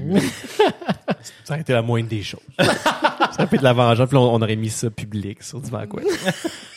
ben, ça se fait encore. là. Je peux retourner jouer. Puis, euh. Donc, Moi, première... j'ai publié sur les réseaux sociaux. on, va, le- on va le, on va le outer. C'est les, euh, c'est les Panama Papers. les JP Papers. Ah, les Guillaume Papers. Donc, euh, première chose, quand je sors de la maison, Monsieur Rissetti qui m'attendait, toi, chose. Ça, ça veut dire que la dernière fois qu'il a joué, il a même pas éteint sa game comme du monde. En plus d'avoir effacé ma ville. Ou, euh, ou l'internal clock de ton Peut-être. Morte entre-temps. Là, genre, juste ça de même. Là. En même temps, je jouais ça à Wii, là, fait que je sais pas trop d'où il y a. euh, ouais, peut-être bref. trouvé que c'était tellement un gros jump dans le temps qu'il y a quelqu'un qui a fucké de quoi quelque part. C'est pas impossible. C'est ça, je, comme, je, je blâmerais pas trop quelqu'un pour celui-là. Là. Donc, euh, ben, c'est ça. Fait que euh, Monsieur Tully, je n'ai parlé tantôt. Euh, me suis engueulé, puis après ça, il est parti. Bon. J'ai revisité le jeu le plus paisible de mes. En de me faisant donner de la merde 2000. par une je me taupe. fais donner de la merde par une taupe. Je pense que je l'ai en amiibo en plus. Bon, ensuite, j'ai fait le tour de la place. Euh, donc, on le disait tantôt, le jeu essaie de nous inciter à rejouer souvent par les interactions sociales, mais aussi par l'entretien de notre ville. Ben oui. hein, et, et plus on est absent, plus il y a des mauvaises herbes qui poussent. Euh, je pense qu'il n'y avait pas de limite d'inclus au GameCube. On- Jurassic Park. Écoute, c'était, je crois que 90% des espaces libres étaient occupés par une mauvaise herbe. Puis toutes les maisons étaient pleines de toiles d'araignée. Euh, Non, c'est des coquerelles. C'est les coquerelles qui scurry away quand tu Oui, rentres. puis que, quand Ah. tu écrases, il y a un petit nuage de fumée en forme de fantôme. Oui, c'est vrai, il y a le petit fantôme des coquerelles. Donc, il y avait beaucoup de mauvaises herbes. Pour te rappeler que t'es une mauvaise personne. Tout à fait. euh, ben, parlant de mauvaises personnes, les villageois aussi ont remarqué notre absence. Oui. hein. Euh, certains semblaient soulagés de nous revoir, là, comme euh, je fais des citations ici là, pour les fans parce que c'est les mêmes les mêmes bonhommes depuis toujours. Là. Ouais. Donc, Maddy qui me disait Hey, Je pensais que tu avais un accident horrible ou un truc du genre, sérieusement. Oh my God. Euh, je veux dire, tu trouves pas ça bizarre, toi, de pas te montrer la face pendant genre 186 mois, genre? Je- Honnêtement, je peux pas être pas d'accord avec elle, mais on parle ici quelque chose comme un peu plus que 15 ans. euh, Ça, ça s'appelle genre. C'est du pré-ghosting. du proto-ghosting. c'est juste que, tu sais, elle savait pas tant qu'on n'a pas reparti le jeu. Fait que, dans le fond, c'est vrai que c'est moi qui est la mauvaise personne, parce que j'ai reparti le jeu, puis j'y ai rappelé. Sinon, elle n'aurait pas su. Ouais, Elle c'est avait passé à autre chose. Elle avait fait son deuil. Elle, elle Bon. savait, dans le fond, elle savait pas qu'elle existait plus. Ouais, c'est t'avais ça. C'est, Schrödinger en masse. Bref, elle, en profite pour nous blaster un peu du même coup. Ça- Évidemment. on a appris que ça faisait 15 ans que Guillaume était parti dans sa maison, de, qui dormait en fait paisiblement dans sa petite maison et infesté de coquerelles, hein, parce que Ouais. parce qu'on est encore dans le... En fait, je sais Ah pas ouais, si c'est pas ça dans que- celui-là, si on est, on est physiquement dedans. Parce que je- Je pense que non. j'ai pas, j'ai pas été regarder si dans l'autre maison on voyait le personnage. Je pense que non. Je pense pas. Mais bon, on- creepy. on se l'imagine. Ben, je te dirais que si je, je fais un peu de, de foreshadowing, euh, Ouais. c'est le cas. Donc, euh, ben oui, hein, pendant, on, joue les coquerelles euh, s'infiltrent, on les écrase, petit nuage de fumée pis tout. On en a parlé tantôt. Euh, je reviens aux villageois. Certains sont juste en beau calvaire qu'on soit partis puis qu'on les ait abandonnés. Donc, euh, Spike qui dit Mon petit ingrat, tu disparais comme ça de la face de la terre sans dire un mot. Je Voyons, Spike, il est nerfs. Fait que, euh, après quelques échanges, là, c'est business as usual. Ils voulaient que je leur rende des services, puis j'ai rien fait. J'ai juste parlé à tout le monde, puis j'ai écrit mon gars. J'écoute pendant ton absence. Il s'est passé des trucs avec Maddie. J'aimerais ça que tu l'élimines. Je pense qu'ils l'auraient fait. Ils sont assez violents dans leur... C'est, c'est la singularité, c'est ça, l'avènement de l'intelligence artificielle. C'est tous les mondes d'Animal Crossing qui ont été abandonnés, qui vont venir se venger. Il y a quelqu'un qui va créer un GameCube avec 2758 memory card slots. On va juste connecter tous les villages ensemble. C'est là que ça va faire. Une nouvelle civilisation. Et Voilà. Mechanical Green tout. Euh, dernière découverte que j'ai faite dans ce, en visitant la- le village de Guillaume, j'ai dit que j'allais comme le, le- mettre sur la place publique vu qu'il a effacé ma ville. Sure. Euh, je pense qu'il se prenait pour un complotiste à l'époque, puis qu'il faisait pas confiance à la à banque. l'époque. Ouais. il se tachait son cash en dessous de son lit. Oui! Nice. Dans son sous-sol, il y avait genre 20 poches de 30 000 bells à terre. Genre, Que Faudrait qu'il me l'explique. Viens le chercher ton loyer, mon tabarnak. Avec mon gun. fait que, euh, ouais, il y avait, c'est- c'est- je descends au sol, j'ai comme, qu'est-ce que c'est ça? Que- où, où, où, il est en train de se faire la voûte de Picsou. Ouais, peut-être. C'est juste ça. Moi, je pense que c'est Il ça. Avec un ballon Picsou. de plage. là. ouais, c'est ça, exact. Et il y avait-tu tous des sacs de cash et un ballon Il y a un ballon de plage. Il, il travaille pas, euh, Guillaume, dans, dans genre Oui. des instituts bancaires? Maintenant, oui, ça a commencé là. On le salue. Reste que euh, c- cette visite-là là, d'une ville qui n'était pas la mienne m'a donné envie. et puis J'aurais rien découvert de plus, à part peut-être plus de mois. Là, mais... m'a donné envie de faire le tour des marchés aux puces pour trouver des copies d'Animal Crossing avec la carte mémoire. Non, mais ça serait bon en temps.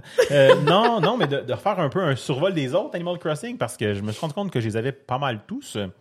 Euh, Et tous abandonnés, bien sûr. Ben oui, là, quand même. Euh, fait que je pensais avoir joué à Wild World ODS. J'ai un vague souvenir d'avoir joué, mais c'était peut-être sur une flashcard, là, parce que c'était Mm. l'époque où j'allais à l'université, puis, euh, tu sais, je- Do what you want, cause a pirate is free. You are a pirate. puis si c'est le cas, ben, c'est probablement une des vieilles flashcards qui a pété, fait que j'ai pas pu, pu de game là. Mm-hmm. Sorti la Wii, la Wii était branchée, fait qu'on a sorti City Folk. Pas grand chose à dire, là. Euh, Ils ont clairement diminué le nombre maximal d'herbes euh, qui pouvaient être, qui pouvaient peupler la ville, parce qu'il n'y en avait pas tant que ça, honnêtement.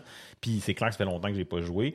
Les villageois étaient surpris de me voir, généralement bêtes avec moi. Ouais. Euh, pas aussi intense, là. J'avais pas peur de me faire comme donner un coup de pelle par, par Spike dans cela. Mais, mais aussi, c'est- il y a peut-être, ils ont peut-être rentré la notion que il y a peut-être pas juste toi, esti, qui peut torcher le village? Ben, c'est un peu ça. Euh, Genre, ramassez-les vous aussi, les mauvaises herbes Simonac. ben non, c'est ta job. Euh, les autres, leur job, c'est de tourner en rond puis de te faire chier. Ouais, puis t'as demandé, va porter ça à telle personne, t'es pas capable d'y aller. Il est là! Je le vois! Il est juste fucking là, ok?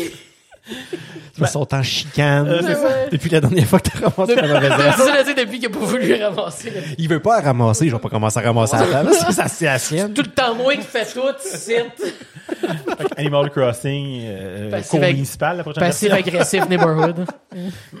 Non, ça, c'était juste ça.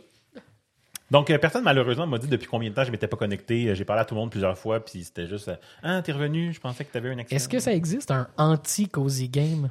C'est un cozy game, mais agressif. Animal Crossing? C'est- ou Ah Animal ouais, Crossing? finalement, ouais, ouais, ouais, ouais, finalement, j'y pense.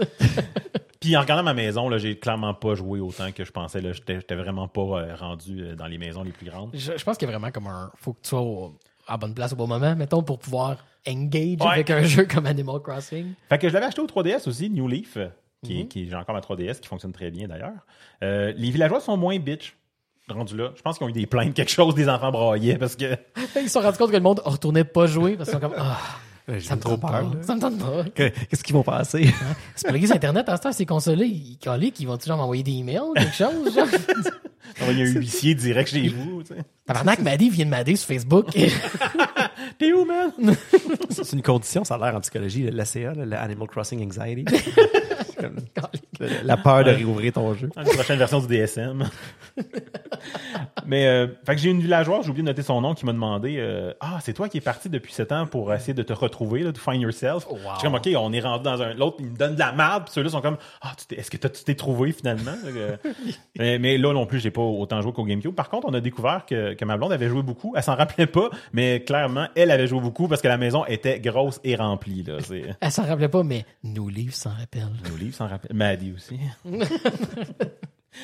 Donc, euh, ouais, c'est ça. J'aurais aimé ça revisiter ma, propre ville. J'aurais rien fait de, découverte de, plus intéressante que ça, mais j'aurais été intéressé de voir à quel point j'avais joué parce que dans ma tête, j'ai tellement joué à ce jeu-là. Euh, ça aurait été un, beau voyage, mais ça a quand même été un beau voyage rempli de nostalgie là, dans une franchise qui.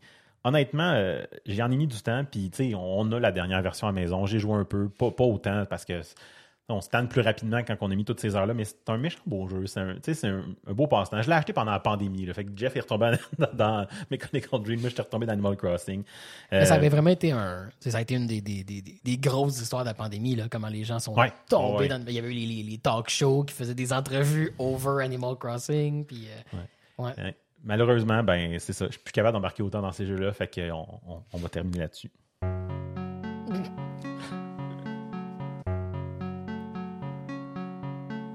C'est fun parce qu'on n'entend pas du tout la loupe. euh. That's my jam.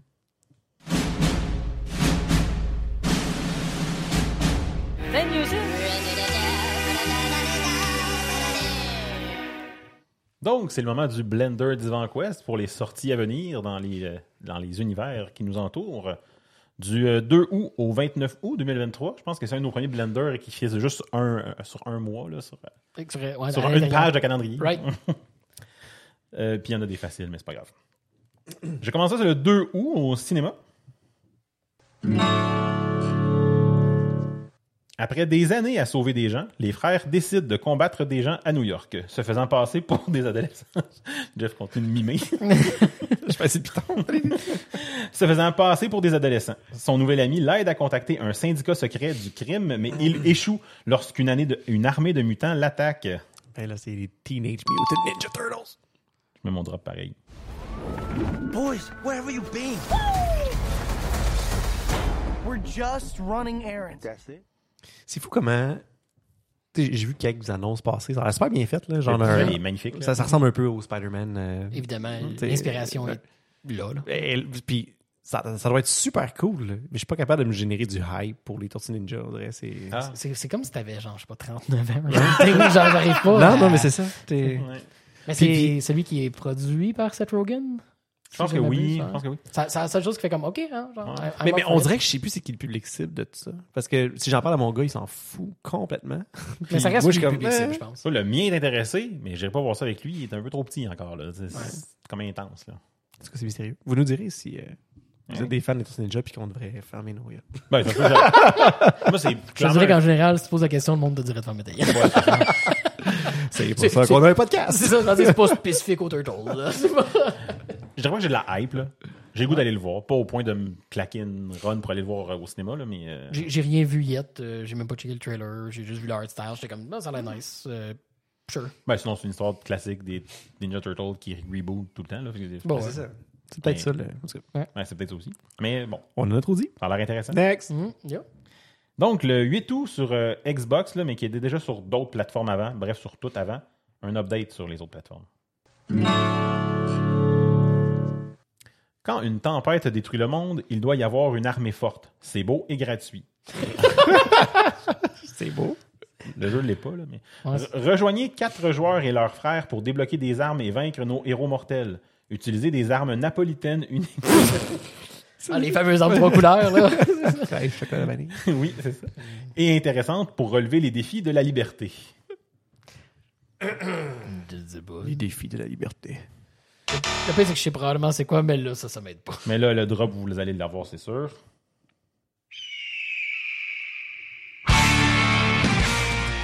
Vous n'avez pas reconnu l'aigle de. Oh, Broforce. Force!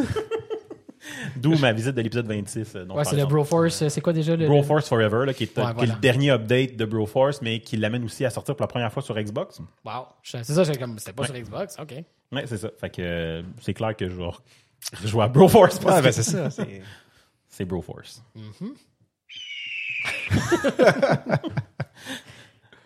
On continue? Ben, ok. Le 8 août encore sur euh, toutes. Ce jeu est un RPG d'action amusant, se déroulant dans une aventure amusante en pixel art. tu sais, quand tu le dis trop en nez, on te croit Ouais, plus. ça. De nombreux chauvins et héros vous expulseront du ring alors que vous vous battez pour la Ah gloire. Oui, ben oui, ça sent le WrestleQuest, ça. Yes! Avec un, un- Every wrestling legend follows their own path to fame and glory, but you won't be crowned wrestling royalty without harnessing the power of the masters to ignite your quest. Je l'avais oublié. Ça a l'air vraiment. Les, les reviews étaient vraiment excellents. Je l'avais oublié. Je l'avais vu passer à quelque part. Euh, Il y a un démo, by the way, pour les gens intéressés avant lui tout. Je l'ai installé. J'ai joué un peu. Ça a l'air tellement malade. Aujourd'hui, à Diagramme de Venn pour euh, que, que Dan est Hey! en plein milieu. là. C'est un RPG de wrestling. RPG en pixels. tour par tour, en pixels, avec euh, beaucoup trop de Hades. euh, Des références. Hein. Ben, c'est pas juste des références. Là. Genre, dans le fond, le concept, puis ça se peut que ça en devienne un, un sujet éventuel, c'est- que ton personnage, c'est un jouet. En fait, tous les personnages, ce sont des jouets, puis ils sont comme animés, puis sais, qui vivent dans un monde, puis les gens, ils luttent, puis leur héros, leur dieu, c'est les, les personnages de la, de la WWF à l'époque. Sure. Mais les vrais, là, genre, comme il y a une statue de, de Macho Man Randy Savage dans comme toutes les places de l'île. Fait que c'est- les gens, ils vénèrent finalement. Les, puis ton personnage, clairement, je suis au début, là, j'ai joué un peu au démo, euh, comprend pas que la lutte s'est arrangée. Puis quand le monde parle de lutte que c'est arrangé ou que des writers ou qu'il faut que tu fasses plaisir aux, euh, aux riders pour qu'ils t'inscrivent dans, le- dans le storyline, c'est comme de quoi tu parles? j'ai bien hâte de voir ça s'en va où, mais euh, à date, là, le peu que j'ai joué, peut-être le 40 quelques minutes que j'y ai mis euh, au démo, là, je vais le finir, puis d'après moi, le, bon, le jeu va pouvoir repartir d'où on est rendu. là, C'est ce genre de démo-là. J'espère. Puis d'après moi, on en entend reparler. Ouais, il y a de chances. chances que non. Minimalement en entrée, mais ouais, à date, euh, ouais, c'est voilà. Les deux derniers, vous allez les découvrir aussi assez facilement, je crois. Fait que je vous donne tout de suite le. 23 août sur Disney+. Mais je- moi, je la guette. OK. Merci. Après la chute de l'Empire ottoman, les scientifiques ont créé une nouvelle menace venue de l'espace. À quelle date, ça? 23 août. Ah, c'est Asuka, ça? Ouais, c'est ça. J'avais oublié le texte, là. Je vais juste prendre la date puis Disney+. Ouais. War is inevitable. One must destroy in order to create. Fait que j'ai hâte. L'Empire ottoman. Ouais. Puis les scientifiques ont créé une menace venue de l'espace. C'est l'Empire des poufs, là. oui, c'est ça. ça l'a autant. C'est que je me déteste right? Now. J'ai j'ai recherché le, le, le- le rimshot, mais il est sur l'autre page. ouais, ça vaut pas la peine. Ça vaut même pas. hein. Ça vaut même pas ça. Bon, celui-là aussi, là, vous allez l'avoir 29 août sur toutes. Il s'agit d'un. Ben oui, ben oui, c'est correct, je l'ai. Non, Sea of Stars. Oui. Yes! quand même le lire. Il s'agit d'un RPG médiéval. Ça commence déjà de même. ben oui. L'histoire de la création se déroule dans un royaume céleste. Aruti, je sais pas d'où ce mot-là est assez sorti, c'était pas dans le. C'est le, le, le, le docteur, là, pendant la pandémie. Oui, c'est ça. Celui qui écrase la cour. Il raconte l'histoire de deux enfants qui combinent le pouvoir de la lune pour créer de la magie. C'est le seul pouvoir capable de résister à la haine des alchimistes. OK, sure. Ouais. Yep. Fait que euh, petit extrait audio là, qui, qui est intéressant parce qu'il montrait euh, le même endroit dans la carte de jour et de soir.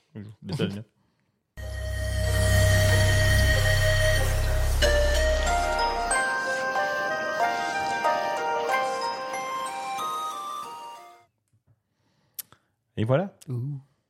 Ouh. Cherchez le piton. Mais, Donc, euh, pour trouver les derniers épisodes ou pour nous rejoindre, on peut aller au divanquest.com. Le podcast est disponible avec un paquet d'autres podcasts québécois au rzoweb.com. En passant sur WrestleQuest, là, la narration semble il, il semble impliquer un podcast. Fait que c'est encore plus le diagramme de là. Euh, je, sais pas, je pense pas qu'il est sur RZ Web, par contre. Non, non, on va, on va demander à Jeff. C'est bon. Euh, aussi, on peut être sur iTunes, aller cliquer les petites étoiles, ça nous fait monter dans les rankings. Sur Spotify, vous pouvez nous donner un follow. On se revoit dans deux semaines pour la causeuse qui parle de. Qui parle de préservation des Ouais, jeux ouais. vidéo. D'ici là, Game on! Game on!